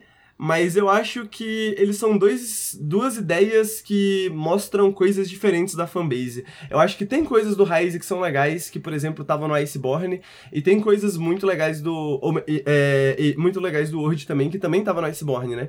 Porque, tipo, essa parada da movimentação mais rápida, ela começa um pouco no Iceborne também, né? Ah, o, o grappling hook, não sei o que, e esses ataques. Não, dá até etc. pra montar no bicho já no Iceborne, né? É, exatamente, exatamente. Então, ela- então Você tipo. não controla, mas. Eu acho que na- no Iceborne eles pegam assim, putz, e se a gente fizesse um jogo que é só Iceborne? Ok. Aí eu acho que eles fizeram isso agora. E aí eu quero ver o que que vai vir na, na expansão, mas, eu- mas eu imagino que isso não vai limitá-lo, sabe? Eu acho que isso vai mais expandir o que que Monster Hunter pode significar, tá ligado? Porque eu, É, porque eu os- só não tipo, acho- Os dois fizeram sucesso, tá ligado? Eu só não acho que o Rise é um caso daquele jogo em que é uma sequência que apaga o antecessor. No sentido de, Não, tipo assim, realmente não é. Realmente não é. Mas eu acho que nenhum Monster Hunter de fato É. Eu acho que a única maneira que o Monster Hunter ele apaga o antecessor é nesse sentido de que eu acho que o Monster Hunter ele é uma experiência social um pouco. Então, é, quando você quando passa a fase de um Monster Hunter, voltar é um pouco diferente de jogar na época, né? Na época que tá saindo, na época que tá no hype e tal, tal, tal. Tanto que mesmo jogar no PC um pouquinho atrasado já é meio esquisito, né? Já é meio tipo, pô, a galera já viu tudo, a galera já sabe tudo, pá. É... E eles estão tentando mudar isso, né? Tentando mudar isso justamente para equiparar o PC e o console, pra, pra, pra não ter essa diferença mais, para que ele seja mais essa experiência social que o Monster Hunter realmente é. Então eu acho que ele não apaga, a não ser em termos de que a franquia Monster Hunter ela é feita em cima do apagamento do que veio antes, né? E tipo assim, mano, o novo Monster Hunter é o, é o mais interessante porque é o que tá todo mundo jogando, e você quer jogar com as pessoas, né? Sim. É, eu queria. Eu gostei do papo aqui porque a gente falou até agora de Monster Hunter e não citou nada do que é a carne do Monster Hunter. Eu queria falar só um pouquinho disso. Por favor. Que é o combate, né? Que é o combate. Eu acho que o que faz desse jogo tão bom, para além da estrutura, mobilidade, criaturas interessantes, o carro-chefe aqui é o combate. Você tem um combate em que você precisa escolher as armas, você pode trocar livremente é, essas armas quando você cria um personagem. Uhum. E que eu gosto de dizer. Ai, caralho, deu uma cãibra aqui, eu tô tentando. é, o que eu gosto de dizer é que escolher uma arma no Monster Hunter é algo muito próximo de escolher um personagem num jogo de luta. É, eu, eu percebi isso com um pouquinho que eu joguei o Rise. É bem tipo, profundo, cara. Muda muito de arma para arma, muda muito como tu joga, né? Tipo, Sim. é muito diferente. É bem profundo e é difícil de internalizar. E Monster Hunter é um pouco sobre isso é, um dos motivos que quando eu voltei pro Word, ele ter clicado tão profundamente para mim, é que eu voltei sabendo jogar. Então, tipo assim, eu tava dando uma surra nos monstros e todas as horas. Eu, eu já tinha jogado. Eu larguei o, o Word com 60 horas. E. Assim, demorando. Eu tenho um limite de tempo mais de 50 minutos para matar cada monstro. Eu, eu matava em 40. Eu falava, caralho, mano, demora, é cansativo enfrentar esse monstro. e, tipo, quando eu voltei, eu tava matando em 10, 15. Sacou? Então, tipo assim, eu eu aprendi a jogar de fato com o Rise, sacou? E todos, as, todos os fundamentos do Rise estão ali. Sacou? É uma linguagem no, compartilhada no... entre a série inteira, né? Isso que eu ia comentar. E isso é uma realidade da série. Eu fui ver como a espada de a, a espada katana, que é o que eu jogo, como ela funciona nos outros jogos. E, mano, é meio que a mesma mecânica, sacou? Só que ela foi expandida, expandida, expandida. E dá para entender. Eu sinto que a expansão, por exemplo, não é o meu caso, mas se eu tivesse passado, sei lá, mil horas com Word. Eu sei que tem muita gente que não liga, mas para mim, se eu tivesse passado mil horas com Word jogando com a katana e tivesse escolhido de novo a katana no Rise, eu acho que eu ia cansar. Eu acho que eu ia cansar. Porque elas são. A base é muito parecida. Muda uma coisinha ou outra, mas a base é muito parecida. Só que, cara, você tem essas outras, eu não sei o número, mas você tem essas outras 10 armas. Cada uma com uma mecânica absolutamente diferente. Que funciona de uma maneira absolutamente própria. E que você tem que ir no YouTube, ver, aprender, entender como funciona. Até internalizar que eu entendo por que, que a galera gasta mil horas em cada jogo. Porque, tipo assim, pô, nesse jogo aqui eu vou com essa arma aqui. Nesse jogo aqui eu vou com essa arma aqui. Foi, nesse foi... aqui eu vou com essa aqui. E cada uma é um rolê muito próprio. Uma parada muito no... própria. Foi tu no. Tava em live e alguém comentou, não sei se era do Rise ou do Word, que, tipo assim, jogou 3 mil horas e, ah, não tinha mais nada para fazer. É, não, o maluco reclamou, ele falou, pô, eu tava falando, tava fazendo essa comparação do Word e do Rise. Aí o maluco, pô, o que eu não gosto do Rise é que depois de 1770 horas não tem nada para fazer. Foi, porra, caralho. Aí é foda. Aí é foda. É complicado. Ele jogou 1770 e falou, pô, ruimzão, mano. Pô, tem mais nada pra fazer, porra, mano. É caralho. É, então, o. O. O.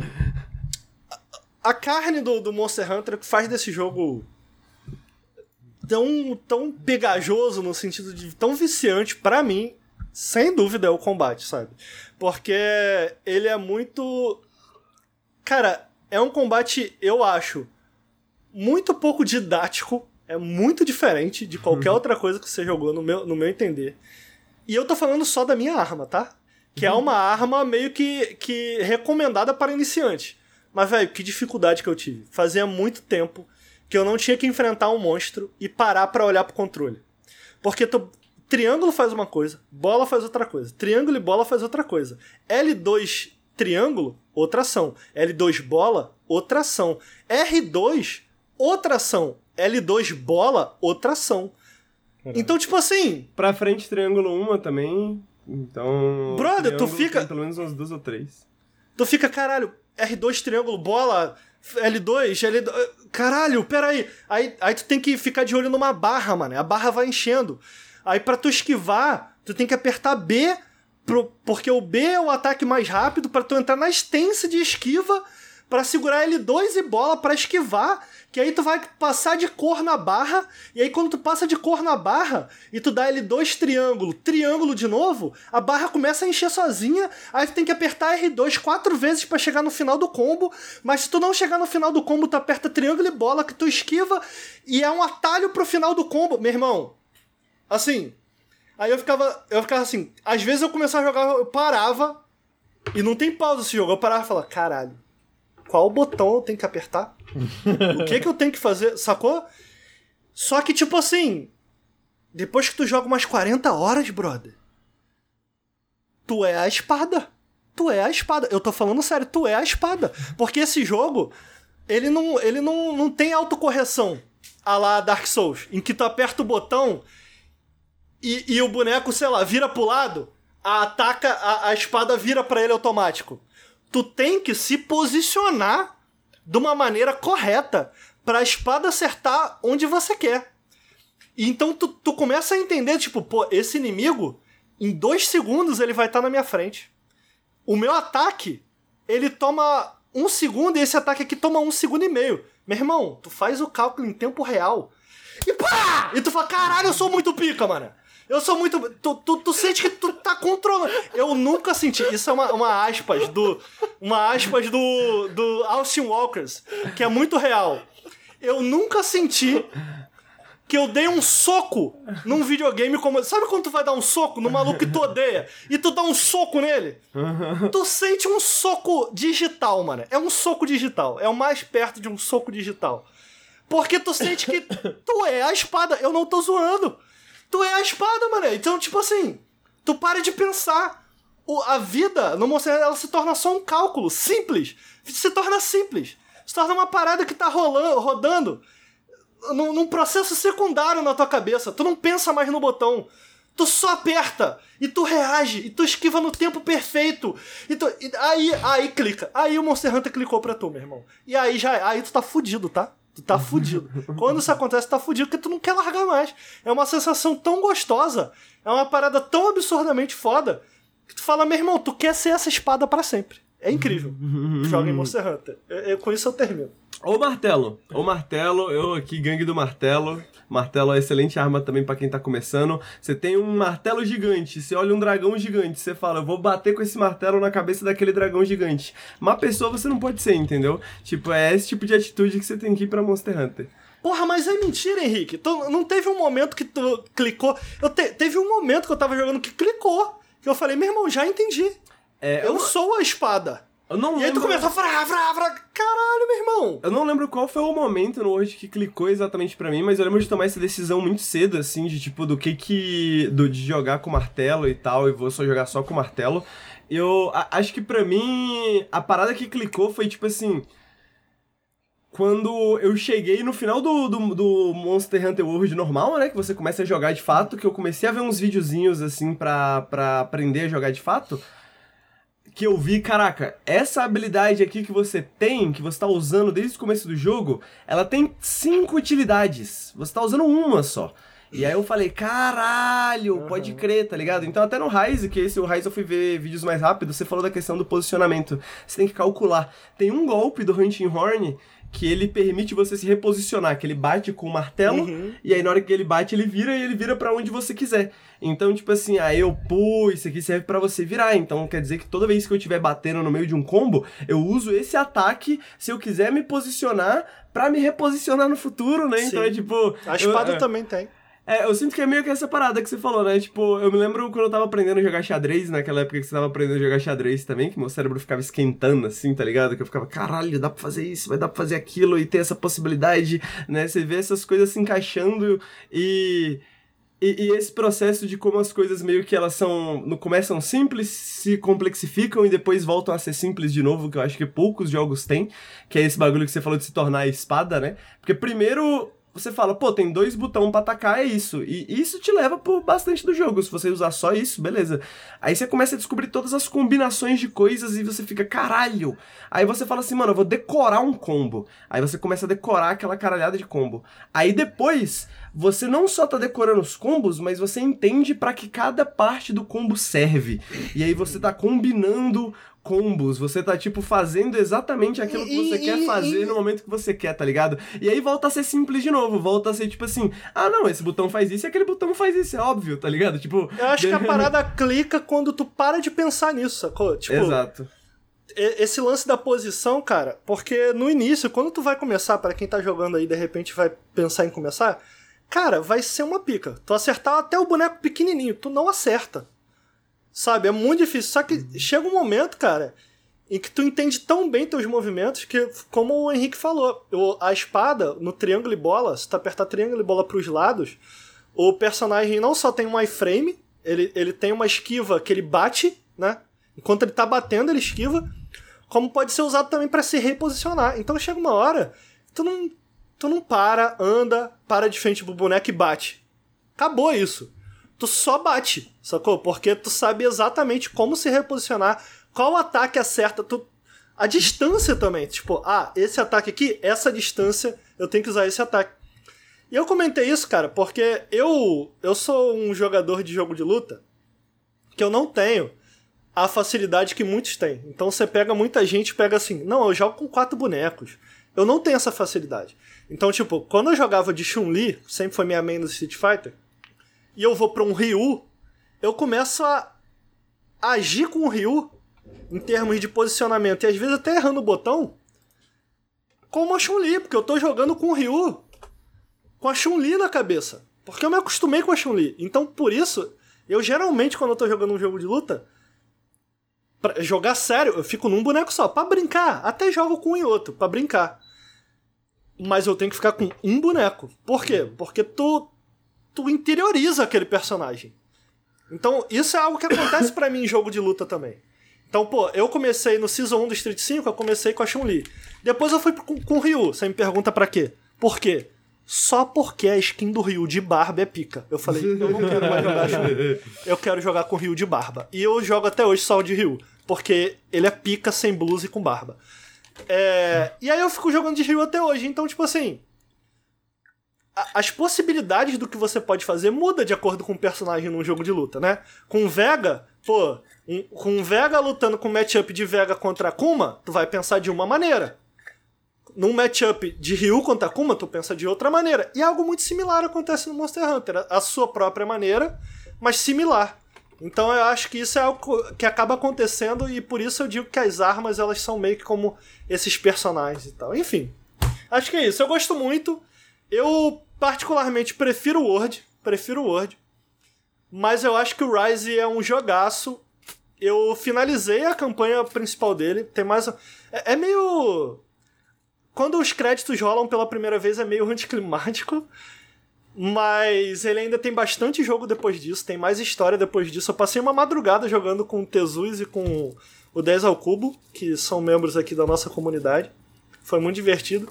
Então eu recomendo muito. O Rise para quem quer jogar mais multi, o Word para quem quer jogar mais sozinho. E recomendo muito a série de uma maneira geral. É muito bom Monster Hunter. Então tá aí, Monster Hunter.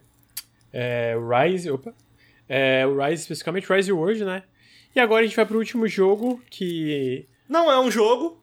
É, então, no mais clássico, o Henrique ele resolveu trazer um RPG de mesa que é Iron Sworn. Existe algum trailer desse Iron Sworn, Henrique? É só... Ah, eu tenho um vídeo de uma. De uma de não, vai ter vídeo, então. Tu não. vai só falar e a gente vai imaginar, porque RPG de mesa é sobre imaginação, né? É isso. É, eu vou mandar o link, tem um vídeo de uma pessoa mostrando as regras, assim, mas é tipo, mostrando. Eu queria dizer texto, que eu fui contra essa ideia.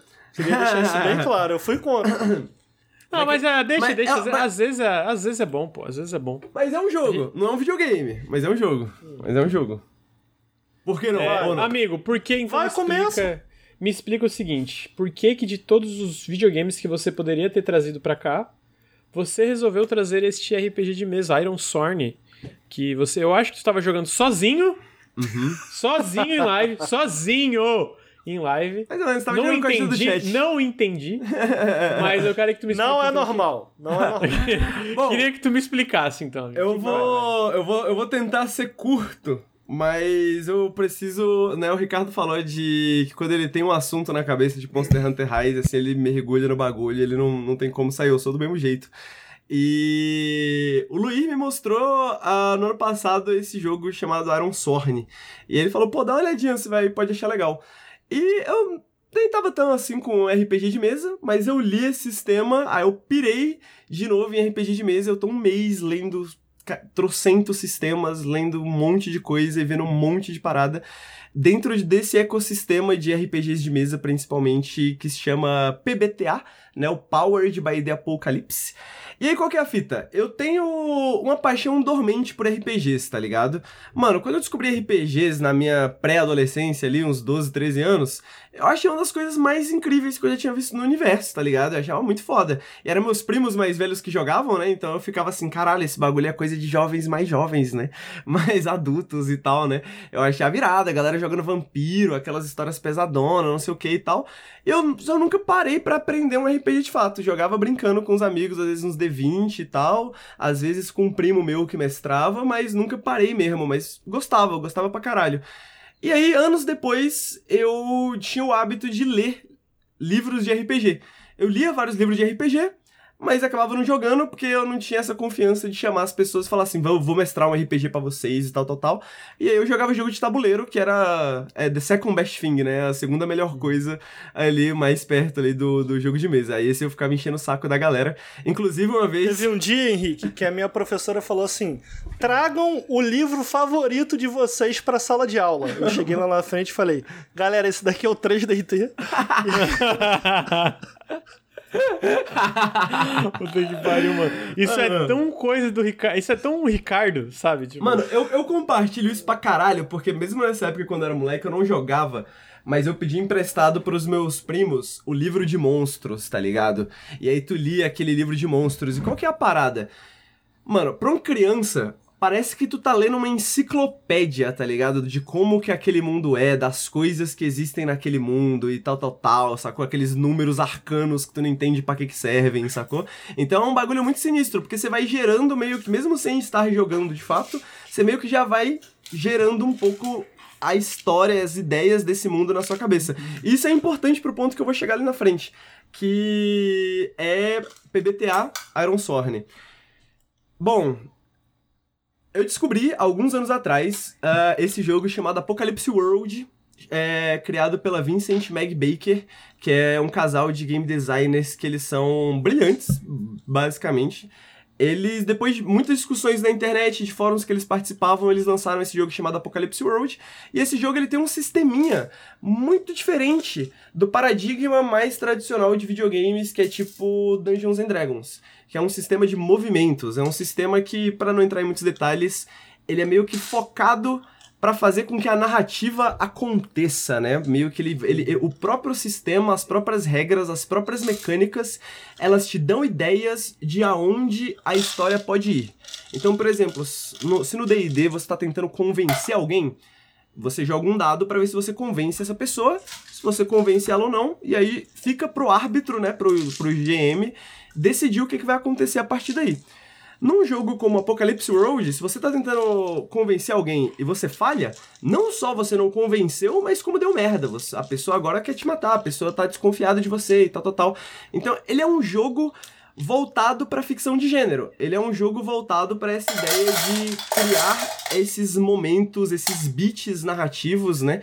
Ah, e, e não e não tanto voltado pra essa simulação de mundo, né?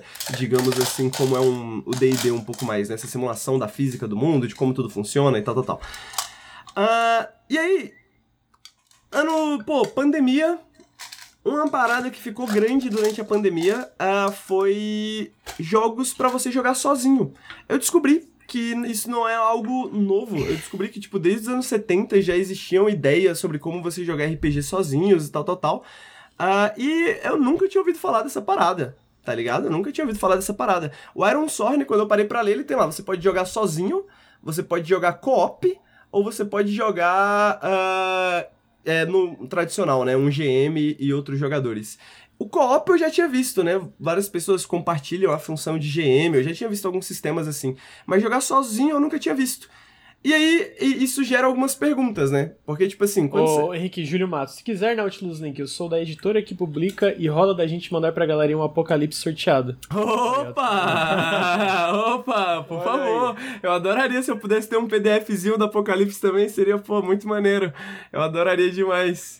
Ah, ah, aí. descobriu, depois de muito tempo, que dá pra jogar RPG sozinho. É, dá pra jogar RPG sozinho. Dá pra jogar RPG sozinho. E aí, mano, isso foi um processo, porque, tipo assim, eu fiquei, mano, como que joga RPG sozinho? Que porra é essa? Isso não faz sentido, né? Porque você tá jogando um RPG, se eu, tipo assim, eu e o Lucas estamos jogando RPG e eu tô mestrando pro Lucas, na minha cabeça, o legal de um RPG é que o Lucas vai fazer as escolhas dele e eu vou falar, pô, você fez isso e não deu certo, e, isso, e a gente joga um dado e deu merda, e isso aconteceu. Então essa surpresa que o mestre, digamos assim, ele tá trazendo pra mesa, né? Que ele tá apresentando pros jogadores. Uh, então, fica até meio que essa pergunta, assim, de tipo, pô, como que você joga sozinho? Não é um conflito de interesses, né? Não é, é pois é, se tu dita, se tu dita jornada, né? É, não é, não é só falar... eventos, né? Não é só falar que seu personagem ganhou, seu personagem é. conseguiu, tá ligado? Fazer o que ele precisava, o que ele queria fazer. E aí eu fui lendo o sistema e aí eu fui entendendo algumas das coisas. E qual que é a parada? Por conta do PBTA, que ele é um sistema que ele é guiado pela ficção, né? Ele é guiado pelas coisas que acontecem na ficção, e aí tem esses movimentos e tal, tal, tal. Uh, ele permite que você tenha esse sistema como Iron Sorn, que funciona mais ou menos da seguinte maneira. Eu tinha esse ratinho, o Gala-Rato. Né? Ele é um ratinho quixotesco que estava nessa aventura, e armaram para ele que ele tinha que conversar com o chefe da máfia, o poderoso sapão. O poderoso sapão, o chefe da máfia. Uh, e aí, eu fui fazer o quê? Preparos, porque eu pensei, eu, Henrique, né, eu, jogador, pensei, pô, ficcionalmente, faz sentido que antes de uma viagem, o Galahrato, meu personagem, faça preparos antes de uma viagem. E aí você tem um movimento, você tem uma regra que fala, quando você faz preparos, quando você se prepara antes de uma viagem, você roda os dados. Se os dados der merda, alguma coisa ruim vai acontecer. Mas se der bom, você ganha benefícios mecânicos lá na frente, né? Então eu vou ter esses suprimentos, essas coisas e tal, tal, tal. Eu falei, vale a pena o risco. E aí o jogo tem um sisteminha, eu não vou explicar exatamente o sistema de dados porque não vem ao caso, mas ele tem esse sisteminha que tem pode acontecer de dar merda. E não só dar merda, mas dar uma merda gigantesca. E aí o jogo te pergunta: o jogo te pergunta qual que foi a merda que aconteceu. Fala pra gente o que, que faz mais sentido da merda que aconteceu aqui. Se você não tiver ideia, e aí mora o brilhantismo da Iron Sorn também, ele tem um oráculo. Ele tem um sistema de oráculo que é várias meio que. Tipo, sugestões ficcionais do que, que poderia uhum. acontecer. E aí você roda no oráculo e o jogo te fala, por exemplo, ah, alguma coisa que você não esperava aconteceu. Ou é, um grupo de viajantes chegou com uma má notícia, o que, que eles te disseram, né? Então ele te dá essas sugestões narrativas para te ajudar a bolar essa história. Quando eu tava com meu ratinho Galahrato e, a, e eu joguei o dado e deu a pior merda possível que podia acontecer, eu falei, hum, talvez o que seja interessante narrativamente é que o cara que eu tô tentando convencer aqui a comprar suprimentos dele e conseguir um desconto, ele é um espião do poderoso sapão. E aí ele, ele, ele, mandou uma mensagem pro poderoso sapão e agora o meu ratinho vai cair numa emboscada. E aí eu coloquei esse meu, meu ratinho nessa emboscada. E aí ele teve uma luta que ele quase morreu e sobreviveu e etc, etc. Então, tipo assim, eu só queria fazer uma parada que é super normal durante uma viagem se preparar. Eu só queria, tipo, ir ali, fazer aquela coisa. Mas o dado, o dado nesse jogo, ele é brutal. Ele te fode, né? Ele vai, ele vai te jogando confrontos e desafios a, a todo momento. Então, a todo momento, o dado tá te, tá te falando, pô, você pode até conseguir alguma coisa, mas deu merda. O que que deu merda? Né? Se você não tem ideia, tem aqui um oráculo.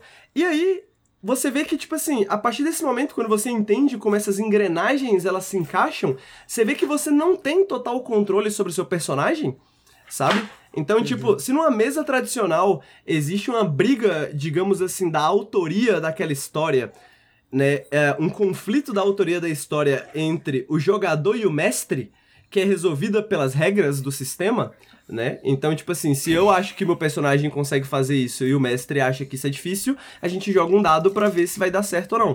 Uh, no Iron Sorn, ele, é, no, pelo menos jogando solo, ele cria essa fricção entre você e o sistema.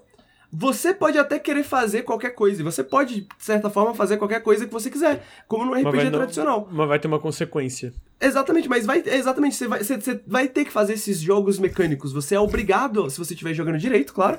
É, ou melhor, seguindo as regras, para ser mais exato, né? Porque direito tem outras uhum. especificações. Mas se você estiver seguindo as regras, o jogo vai te colocar nessas situações. Por mais que você queira que seu personagem sobreviva o máximo possível. E aí o jogo te pede essas situações e você cria essas situações.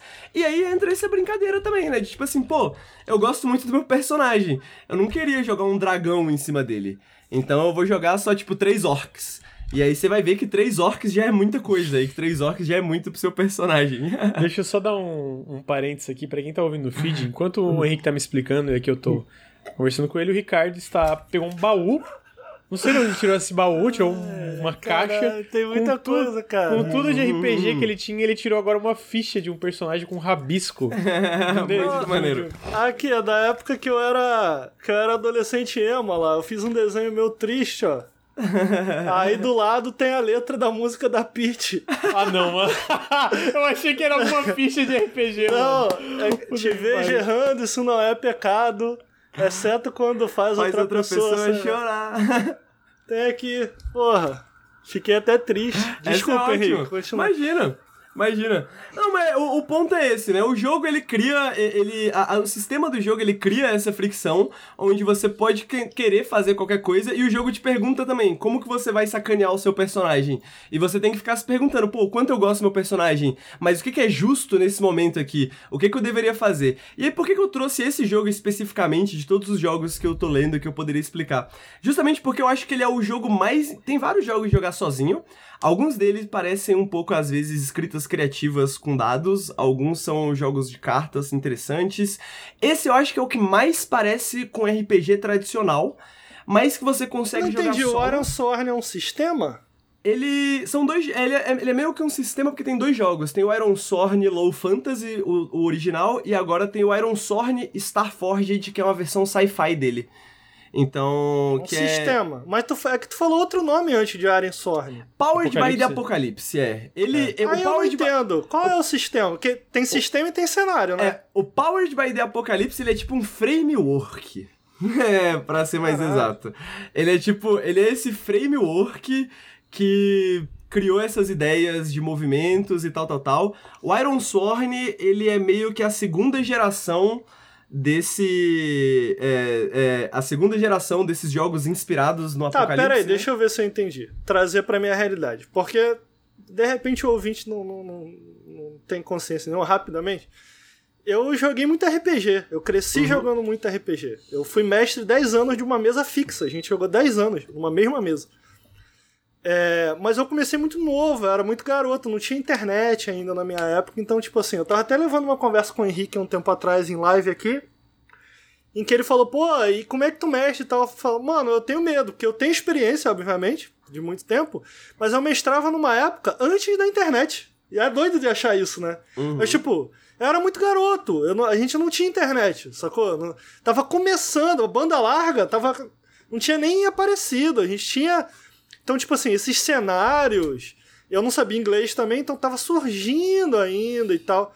Então, tipo assim, essa dinâmica atual que eu vejo de mestrar é diferente. É diferente, isso é fato. Eu nunca mestrei online, sempre mestrei presencial e tal.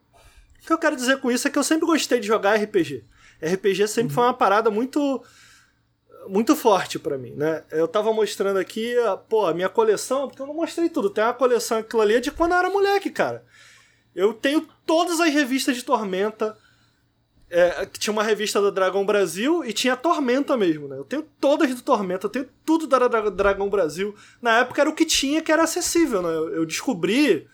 Eu não quero contar essa história inteira, mas, tipo assim, eu comecei a me aprofundar em RPG RPG de verdade por conta da Dragão, que vendia, para quem não sabe, de repente a Dragão Brasil ela vendia em banca de jornal. Você não precisava ir numa livraria. E lá onde eu morava, para vocês terem uma noção, quando eu comecei a jogar RPG não tinha shopping. A gente não tinha acesso a essas coisas, sacou?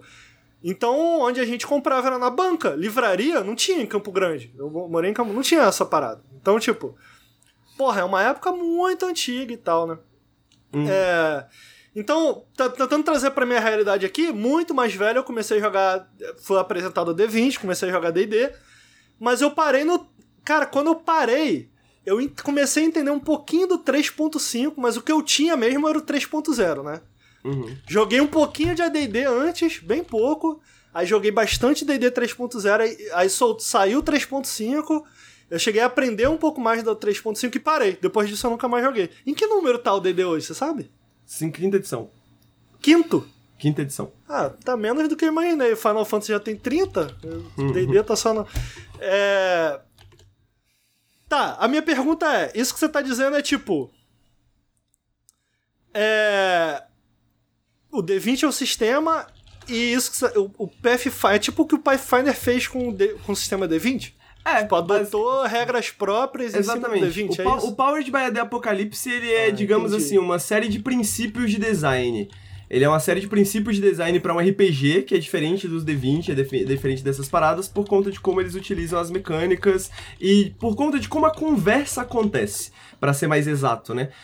O, o, fluxo da conversa de um jogo Powered by the Apocalypse é diferente do fluxo da conversa de um jogo de D&D, por exemplo. O Iron Sorn, ele pega essa base, mas ele tem o seu sistema próprio, que é o sistema que permite o solo, que permite o co-op, permite a parada, e ele tem o seu cenáriozinho próprio também dentro do, do, do, do jogo, né? Que, e aí você pode adaptar para o que você quiser. Mas o ponto é esse, ele tem essas três possibilidades, e você pode jogar sozinho, e é por isso que eu trago ele como, num canal de videogames, que eu acho que ele faz sentido num canal de videogames, porque videogames muitas vezes é as coisas que a gente joga sozinho, porque, né, tem muito videogame para jogar sozinho, e ao mesmo tempo, RPG... Não, não só isso. Não só não, isso. É, mas, eu, mas, mas, mas, eu sinto que, por exemplo, jogo de tabuleiro, para mim foi assim. Eu li sobre um jogo de tabuleiro chamado Mage Knight. E aí foi o primeiro jogo de tabuleiro que eu vi que dava para jogar sozinho. E eu falei, caralho, é perfeito para eu jogar esse jogo de tabuleiro, porque se eu não tiver ninguém para jogar comigo, eu não vou ter desperdiçado meu dinheiro. né? Eu posso jogar sozinho. Então, o Iron Sorn, ele é meio que na mesma coisa, mas em relação ao seu tempo, porque ele é de graça, né? Pelo menos o primeiro, que é Low Fantasy, ele é de graça, você pode baixar na internet e ler agora. E tem o, a tradução do, de algum, da, do CRD, que é as regras básicas. Mas o ponto é que, tipo, você ah, pode investir só... esse tempo, e mesmo que você não tenha ninguém com quem você jogar, você pode jogar sozinho e se divertir e entender o sistema. Então eu acho é. que ele faz muito sentido. E não só isso, mas eu acho que ele te ensina a jogar outros RPGs e te ensina a mestrar RPGs ao mesmo tempo. Então ele te prepara pra, pra, pra essa pegada de, de, de RPGs de, como um todo, né? De PBTA. Eu ia só comentar que Josh Sawyer, que foi o, um dos um dos líderes lá da Obsidian, né? A Obsidian nasceu muito criando RPG, com Fallout e tal. Ele fala que é boa parte das das aventuras de Fallout que ele colocou, ele primeiro testou numa mesa de RPG. Então, tipo assim, tem personagens que são diretamente retirados de uma mesa de RPG que ele mestrou e colocados dentro do jogo. Então, tipo assim, tem é. uma conexão, tem uma conexão bem óbvia. Ainda mais com CRPGs e tal. CRPGs nascem muito disso, né? É, mas eu acho que. É, é, é como adaptar é, jogos de RPG de mesa pro videogame. Se a gente fosse fazer uma analogia de, é, nesse sentido, é. Um RPG. Um RPG. Um CRPG, ele parece mais DD e esse jogo, o Iron Sorn, esses jogos do PBTA, eles parecem mais uma ficção interativa gerada na hora, sabe? Então, porque é, é, é, justamente essa ideia de que você tem essas mecânicas e essas mecânicas elas são mais descritivas, elas são menos abstratas, muitas vezes, né? Apesar de que tem muita abstração também. Uh, é, então, por exemplo, Ah, é, e- e- isso, vai, isso vai toda uma questão de design, a gente depois pode fazer um periscópio todo só sobre Powered by the Apocalypse e eu falo mais do, do, do- da, da engine como um todo, né, desse framework como um todo. Mas o ponto é que, tipo, por mais que tenha essa similaridade, esse, ele... Ele não tem essa, esse foco simulacionista, né, que o D&D tem, né, por exemplo, né, e os RPGs eu sinto que eles têm também, né, essa simulação do combate, né, essa simulação das regras do combate, regras que fazem sentido, que são justas, que são balanceadas e todas essas coisas assim dentro desse mundo de RPG. É, e justamente porque esses jogos eles são mais focados na ficção, né? É, eles são mais focados na história, no desenvolvimento dessa história e não só isso, mas as mecânicas para fazer é, servem para que essa história não estagne. Né, para que essa história permaneça em movimento, para que ela não pare, para que no final do jogo você fala, caraca, a gente criou uma história foda aqui e eu não, tipo, eu não pensei a em, questão, termos de eu posso conflito, ou não? eu não pensei em termos de personagens e tal, tal, tal. Pode sim. É porque, olha só. Você pega o RPG na semântica ali, no roleplay. Eu fico achando que, pelo menos pra mim, sempre foi parte da diversão. Você tá. Você tá. in- eu, eu costumo dizer, fiz essas afirmações aqui algumas vezes. Pra mim, a maneira que eu me divirto jogando RPG é criar essa história em conjunto gerar essa negociação entre mestre e jogador na criação dessa história. Pra mim é o que me diverte. Exato. É, Mas aí eu fico.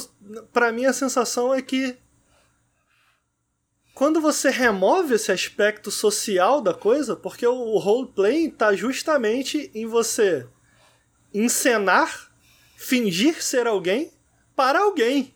E aquela, aquela pessoa responder aquilo pra você e você criar uma resposta não a sua, mas a resposta do seu personagem e ali gera uma dinâmica. O que eu tô entendendo que você tá me falando é que a conversa gerada, pelo menos quando você tá jogando sozinho, o que eu entendi do que você tá falando é que é possível jogar sozinho como com outras pessoas também. Uhum. A conversa gerada é entre você e o dado. E eu fico, porra, isso não é RPG.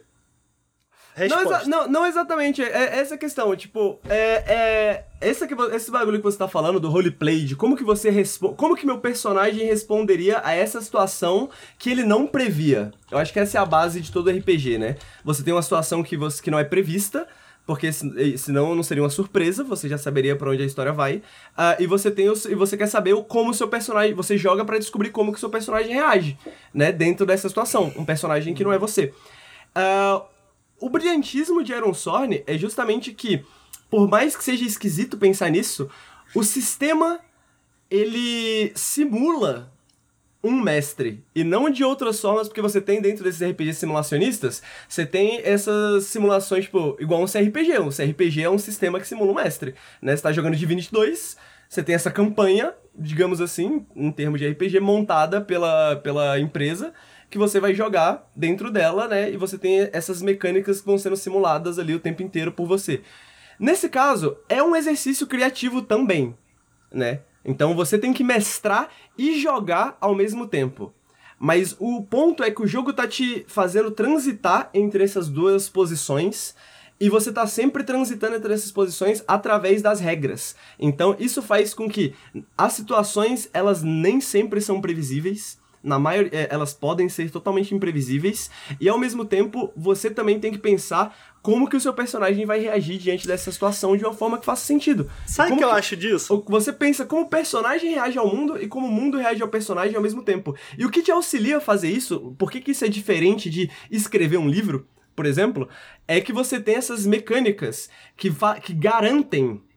Elas são a segurança, a garantia de que a história que você está gerando nesse conflito entre você e o seu personagem, você mestre e você personagem, ela vai ser interessante, ela vai ter opções interessantes, ela vai ter escolhas interessantes pra você tomar como jogador e ela vai ter conflitos interessantes pra você trazer como mestre, entendeu? Mas você tá recomendando pra nossa audiência esse sistema porque é possível jogar sozinho ou porque ele é interessante pra jogar em conjunto? Porque, antes de você responder, teve um review, eu não, eu não, não, não manjo muito de jogar jogo de carta. Carta que eu digo carta, meu, baralho. Uhum.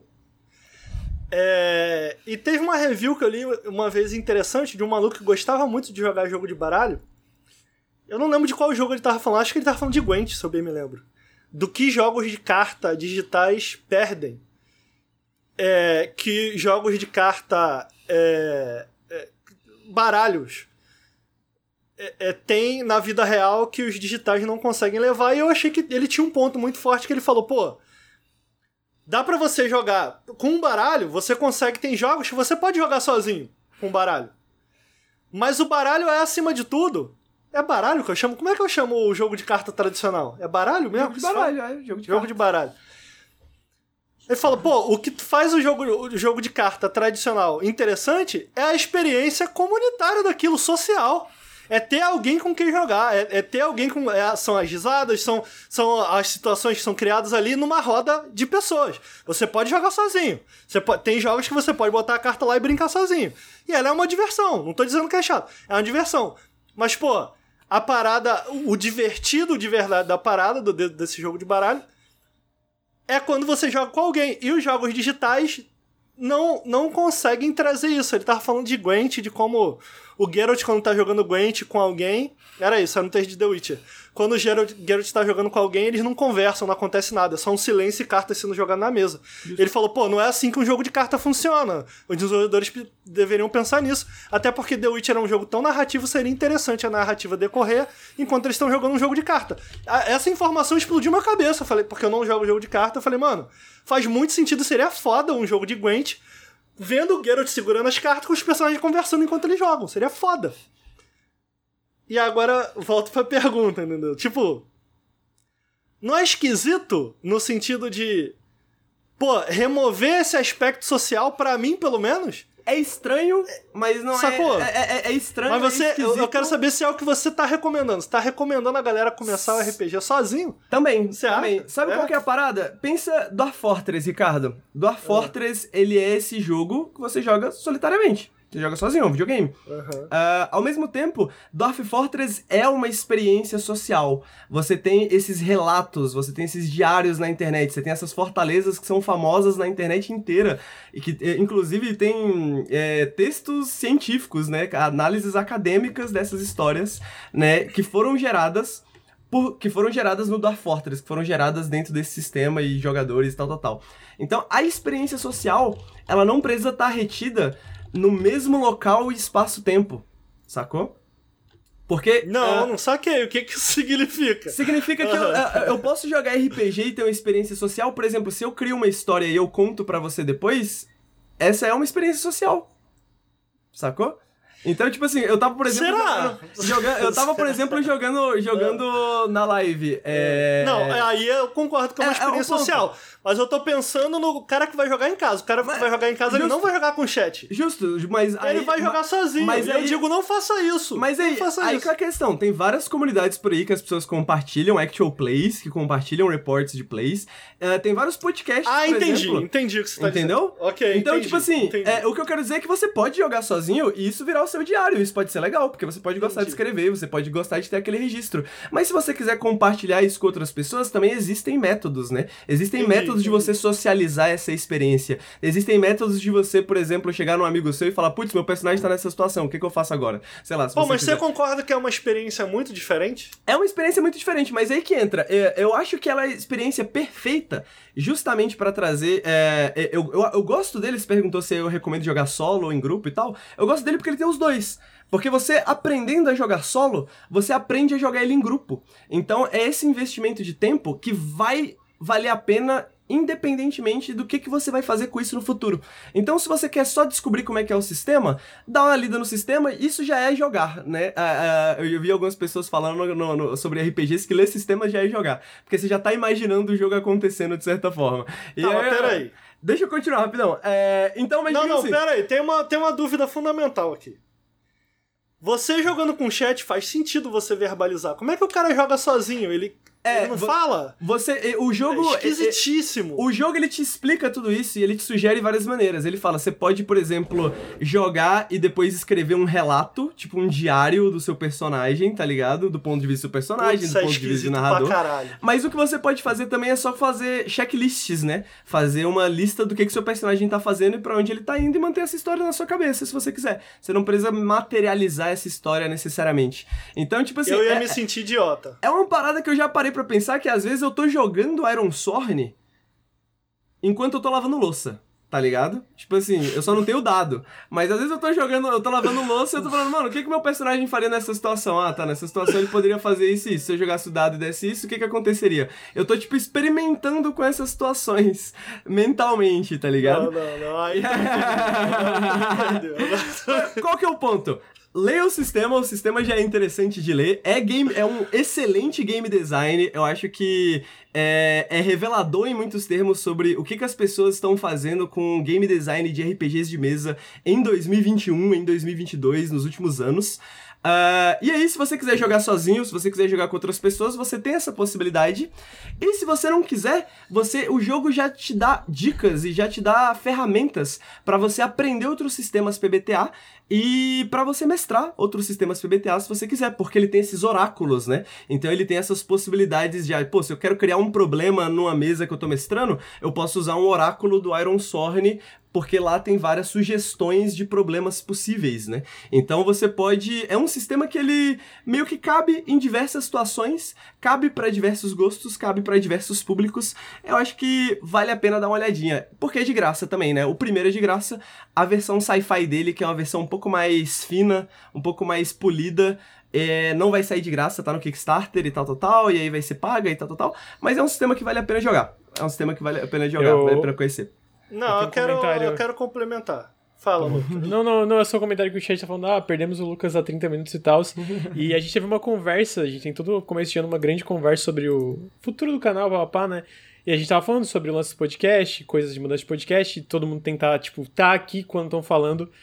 E eu me esforcei muito, mas, mano, eu não entendi 90% do, do assunto, mano. Teve uma hora que o Ricardo começou a falar do negócio de tormenta e entrou assim, que eu peguei no sono. Eu cochilei, mano. Eu dei uma de Totoro. Eu acordei assim e vi na, e vi na Twitch que eu, eu dei uma dormida. assim. Mano, eu, eu, eu queria dizer pros meus dois amigos que eu me esforcei, mas tá difícil eu, acompanhar. Enfim, com, complementa, Ricardo. Não, o que eu ia dizer, sem sacanagem, é, não conheço a ferramenta, mas muita gente que.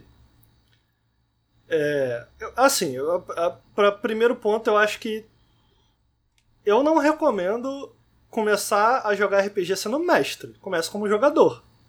Acho que esse é um ponto in- interessante, importante. Não sei se o Henrique concorda. Não, o- o- é que no Iron Sorn você faz os dois, né? Você é mestre então. e jogador, então você entende a- o que, que o mestre tá fazendo e o que, que o jogador tá fazendo. Mas veja, tô curioso de saber o que é o RPG enquanto mestre. Não vai jogar o jogo do Henrique, não. Essa é a minha dica. Agora, agora, em defesa do Henrique, quando você joga, muitas vezes você fica interessado em criar a tua história. Em, em- em- em- Não, em minha, defesa, em, minha defesa, eu li o sistema e você não, né? então, tipo assim, eu sei do que eu tô digo, falando e você con- não. conceitu- conceitualmente, eu não acho inteligente. Eu não acho Mas, mas, mas, mas, tipo Eu assim, acho- calma, você- mas deixa eu acabar, eu não acabei. Eu não acabei. Continue, continue. É, a, ideia, a ideia de começar um RPG mestrando, eu não recomendo. Eu não recomendo. Eu recomendo joga. Joga um RPG. não escuta o. Ricardo, escuta a pessoa que lê o sistema, que sabe do que tá falando, e lê o sistema, vê o que, que tá Pô, acontecendo. cara, a tua, a tua primeira. A tua primeira. A tua primeira. A primeira abordagem, a primeira vez que você vai estar conhecendo, entendendo o que é um RPG, tu vai começar a jogar sozinho? Putz, Não tem problema, não, tem- Nossa, exi- não existe um não. jeito certo de Não, começar não, não. a jogar RPG. Agora, Existem o que eu- sistemas e sistemas. Não, não, tem não, sistemas isso é besteira. acessíveis e tem sistemas que Agora- não são acessíveis. Esse é um sistema acessível pra quem quer Não, começar. pode, mas não faça isso. Agora, pô, jogou RPG, achou maneiro. Muita gente tem vergonha, tem, tem dificuldade em, pô, cara, quero mestrar alguma coisa. Aí eu acho maneiro. Aí, pô, cara, vou pra esse jogo porque o processo de criar uma aventura muitas vezes de fato acontece na tua cabeça. E, e, e jogar assim não só pode ser divertido, como facilita para que você, é, mais tarde, se você quiser jogar com alguém, você consiga ou crie ferramentas pra você ser um bom mestre. Mas aí se você Então, não tem isso com pra quem jogar, você não, você não pode jogar RPG. Se você não tem alguém pra mestrar pra você, você não pode jogar RPG. Acho que tá pode, cara. Eu só, acho que Tá. pode. Eu só não acho que esse é um primeiro contato interessante com Mas, RPG. Eu mas acho essa, que é mas viagem. essa, mas essa que é a Viagem. questão. Existem, é- esse é o Viagem. meu ponto. Existem dezenas de circunstâncias diferentes e existem dezenas de sistemas diferentes. Existem sistemas que vão te servir para certos propósitos e tem sistemas que vão te servir para outros propósitos. Se você tá em certas circunstâncias, às vezes só isso vai caber no seu, na, na sua vida, entendeu? Às vezes, tipo assim, eu não teria começado a jogar RPG se não fosse o Aaron Sorne. Porque eu não ia mestrar pra ninguém e eu, eu, eu não tinha ninguém pra me chamar também. Não tinha ninguém pra me chamar também pra falar assim, ó, vamos jogar um RPG nesse sistema que você tá afim de jogar. Entendeu? Então, tipo assim, lendo Mas você já bagulho- tinha jogado RPG, cara. Você Justo, mas há muitos anos Sacou? atrás, Pô, sacou? tu Tipo, não há sabe- 10 anos atrás, sacou? Hoje em dia, tipo assim, Você, que tem- deu a carteirada, você tem- me diz qual é a experiência de começar a jogar RPG com uma parada dessa. Tu não Mas sabe. hoje em dia você tem sabe. actual plays na internet, você Pô. tem pessoas jogando RPG na internet, você, você consegue ver esse sistema sendo jogado na internet. E isso foi o que eu utilizei. Eu, eu vendo pessoas jogando RPG na internet que eu falei, ah, então é assim que funciona, tá ligado? É isso que acontece quando tá rolando e tal, tal, tal. E, e é isso, você vê, tipo, como é um jogo Iron Sorn, você vê o seu próprio jogar melhorar. Tipo, você joga uma primeira vez e você tem uma história que é mais ou menos, que é meio merda e tal, e você fica assim, é, é, É porque. e aí você é começa a porque- perceber, pô, se eu tivesse feito outras escolhas como personagem, se eu tivesse feito outras escolhas como mestre, né, digamos assim, eu poderia ter uma história melhor. E aí você começa a ver como que essas mecânicas geram histórias melhores e você fica, ah, eu agora eu É consigo porque entender tem como muita que eu posso gente- me apoiar nessas mecânicas pra criar essas histórias. tá? É, é porque o RPG não é um videogame, cara. Que tu pega e fala, pô, vai lá, tenta lá, tenta lá e vê se é pra tu. Tem muita gente que tem essa dúvida, tipo, o que é um RPG? Como funciona? Mesmo no meio nosso, que muita gente entende mais ou menos como que funciona, tem muita gente que nunca jogou, não sabe, Uhum. e aí, pô, de repente pode ter essa experiência, não vai ser uma experiência positiva É, pra ele. Por isso que eu digo, cara. O Iron Sorn ele é feito Cuidado, pra essa pessoa. cuidado, o Iron Sorn ele é feito pra essa pessoa. Pô. Ele tem no começo lá. O que é um RPG? Um RPG é isso. Um RPG funciona dessa forma. Se você nunca jogou pela primeira vez, não tem problema. Você vai ter aqui todos os passos pra jogar. É por isso que eu tô falando, não julga o sistema antes de conhecer. Porque, tipo assim, o bagulho ele é feito pensado nesse público. Pensado em pessoas que não têm outras pessoas pra jogar RPG. Pensado em pessoas que têm interesse de jogar RPG e não tem como. E não só isso, mas ele também, ele justamente não pega tanto pra esse lado de RPG solos que focam mais na parte criativa e da parte só da sua, tipo, que colocam toda a responsabilidade em você pra criar a história. Ele é um sistema que tem é, escopo, né? Ele tem peso, né? Então ele sustenta muitas dessas decisões criativas pra que você não tenha esse peso tão grande quando você estiver jogando pela primeira vez. Então ele, mano, é a maneira mais tranquila de começar a jogar RPG que eu Nossa, conheci. Eu li não. 200 sistemas essas últimas semanas, tá ligado? E é muito tranquilo, é muito de boa e é excelente lugar pra começar. E eu já vi outros textos falando isso, né? Que não só o PBTA, mas o Iron Sorn especificamente são ótimos lugares pra você começar a jogar RPG e mestrar RPG, né? Não, não, não. o Ricardo sabe do que tá falando, tá, gente? Só pra explicar. Eu- só pra deixar bem claro. Como alguém que jogou uma sessão de RPG na vida, achei bem divertido, mas me dá muita preguiça juntar um monte de gente. Não, mas é pra jogar sozinho, tu não, tá, não tava ouvindo. Não, Não tava então, ouvindo. Pô, mas não, tu não deixou nem eu terminar? Por que, que não fica na tua? Fica na tua aí. O meu ponto, eu, eu não tenho nenhuma experiência com RPG. Entre eu passar todo o trabalho de juntar um monte de gente e jogar um sozinho, a minha opção não é jogar nenhum, porque RPG é um saco, né, gente? Então isso aí que é... Vocês têm que entender a minha conclusão. Não, é Quem muito joga bom. RPG de mesa já tá errado pra começo Muito de conversa. bom, muito bom. Não é pra jogar RPG sozinho, não é pra jogar com os outros. Só- Com os amigos, tu sai pra tomar uma cerveja, joga um Não, copozinho, agora, a- a- a- vai ver um a- filminho. a. Não, agora Aí- vou- eu vou, vou falar uma Aí parada- falou mais merda que o Henrique. Eu vou, a eu vou falar uma parada real agora, tipo, só queria dizer que eu estou muito feliz, na verdade, de estar conhecendo RPGs, porque, cara, é uma mídia, honestamente, muito humana, assim, tá ligado? É uma mídia de, tipo, você jogar com outras pessoas, você conhecer pessoas e ficar pensando nessa parada. Tipo, eu entendo o que o Lucas tá falando de sair com os amigos, mas eu também sou aquela pessoa... Não, eu tô brincando, Não, pô, não, não, piada. não, eu- eu, tenho preguiça, eu tenho Não, preguiça é, de RPG, mas eu- eu tô só sacaneando. Não, eu entendo, Deus. não, com certeza eu sei. O que eu quero dizer é mais no sentido de que, tipo. É, eu já passei muito pela situação de, tipo, sei lá, ir pra casa de amigo, ficar tomando cerveja e usando droga e ficar pensando assim, Que pô. isso, mano? That's escalated quickly. Caralho, mano. O cara já vai pra outra Mas- pira. Mas, tipo assim, tá ligado? sacaneando. Ficar pensando assim, tipo, pô, tem coisa. E aí, o que eu já gostava de jogos de tabuleiro também, né? Pô, tem experiências sociais que são muito maneiras e que às vezes requer uma certa estrutura para que elas aconteçam.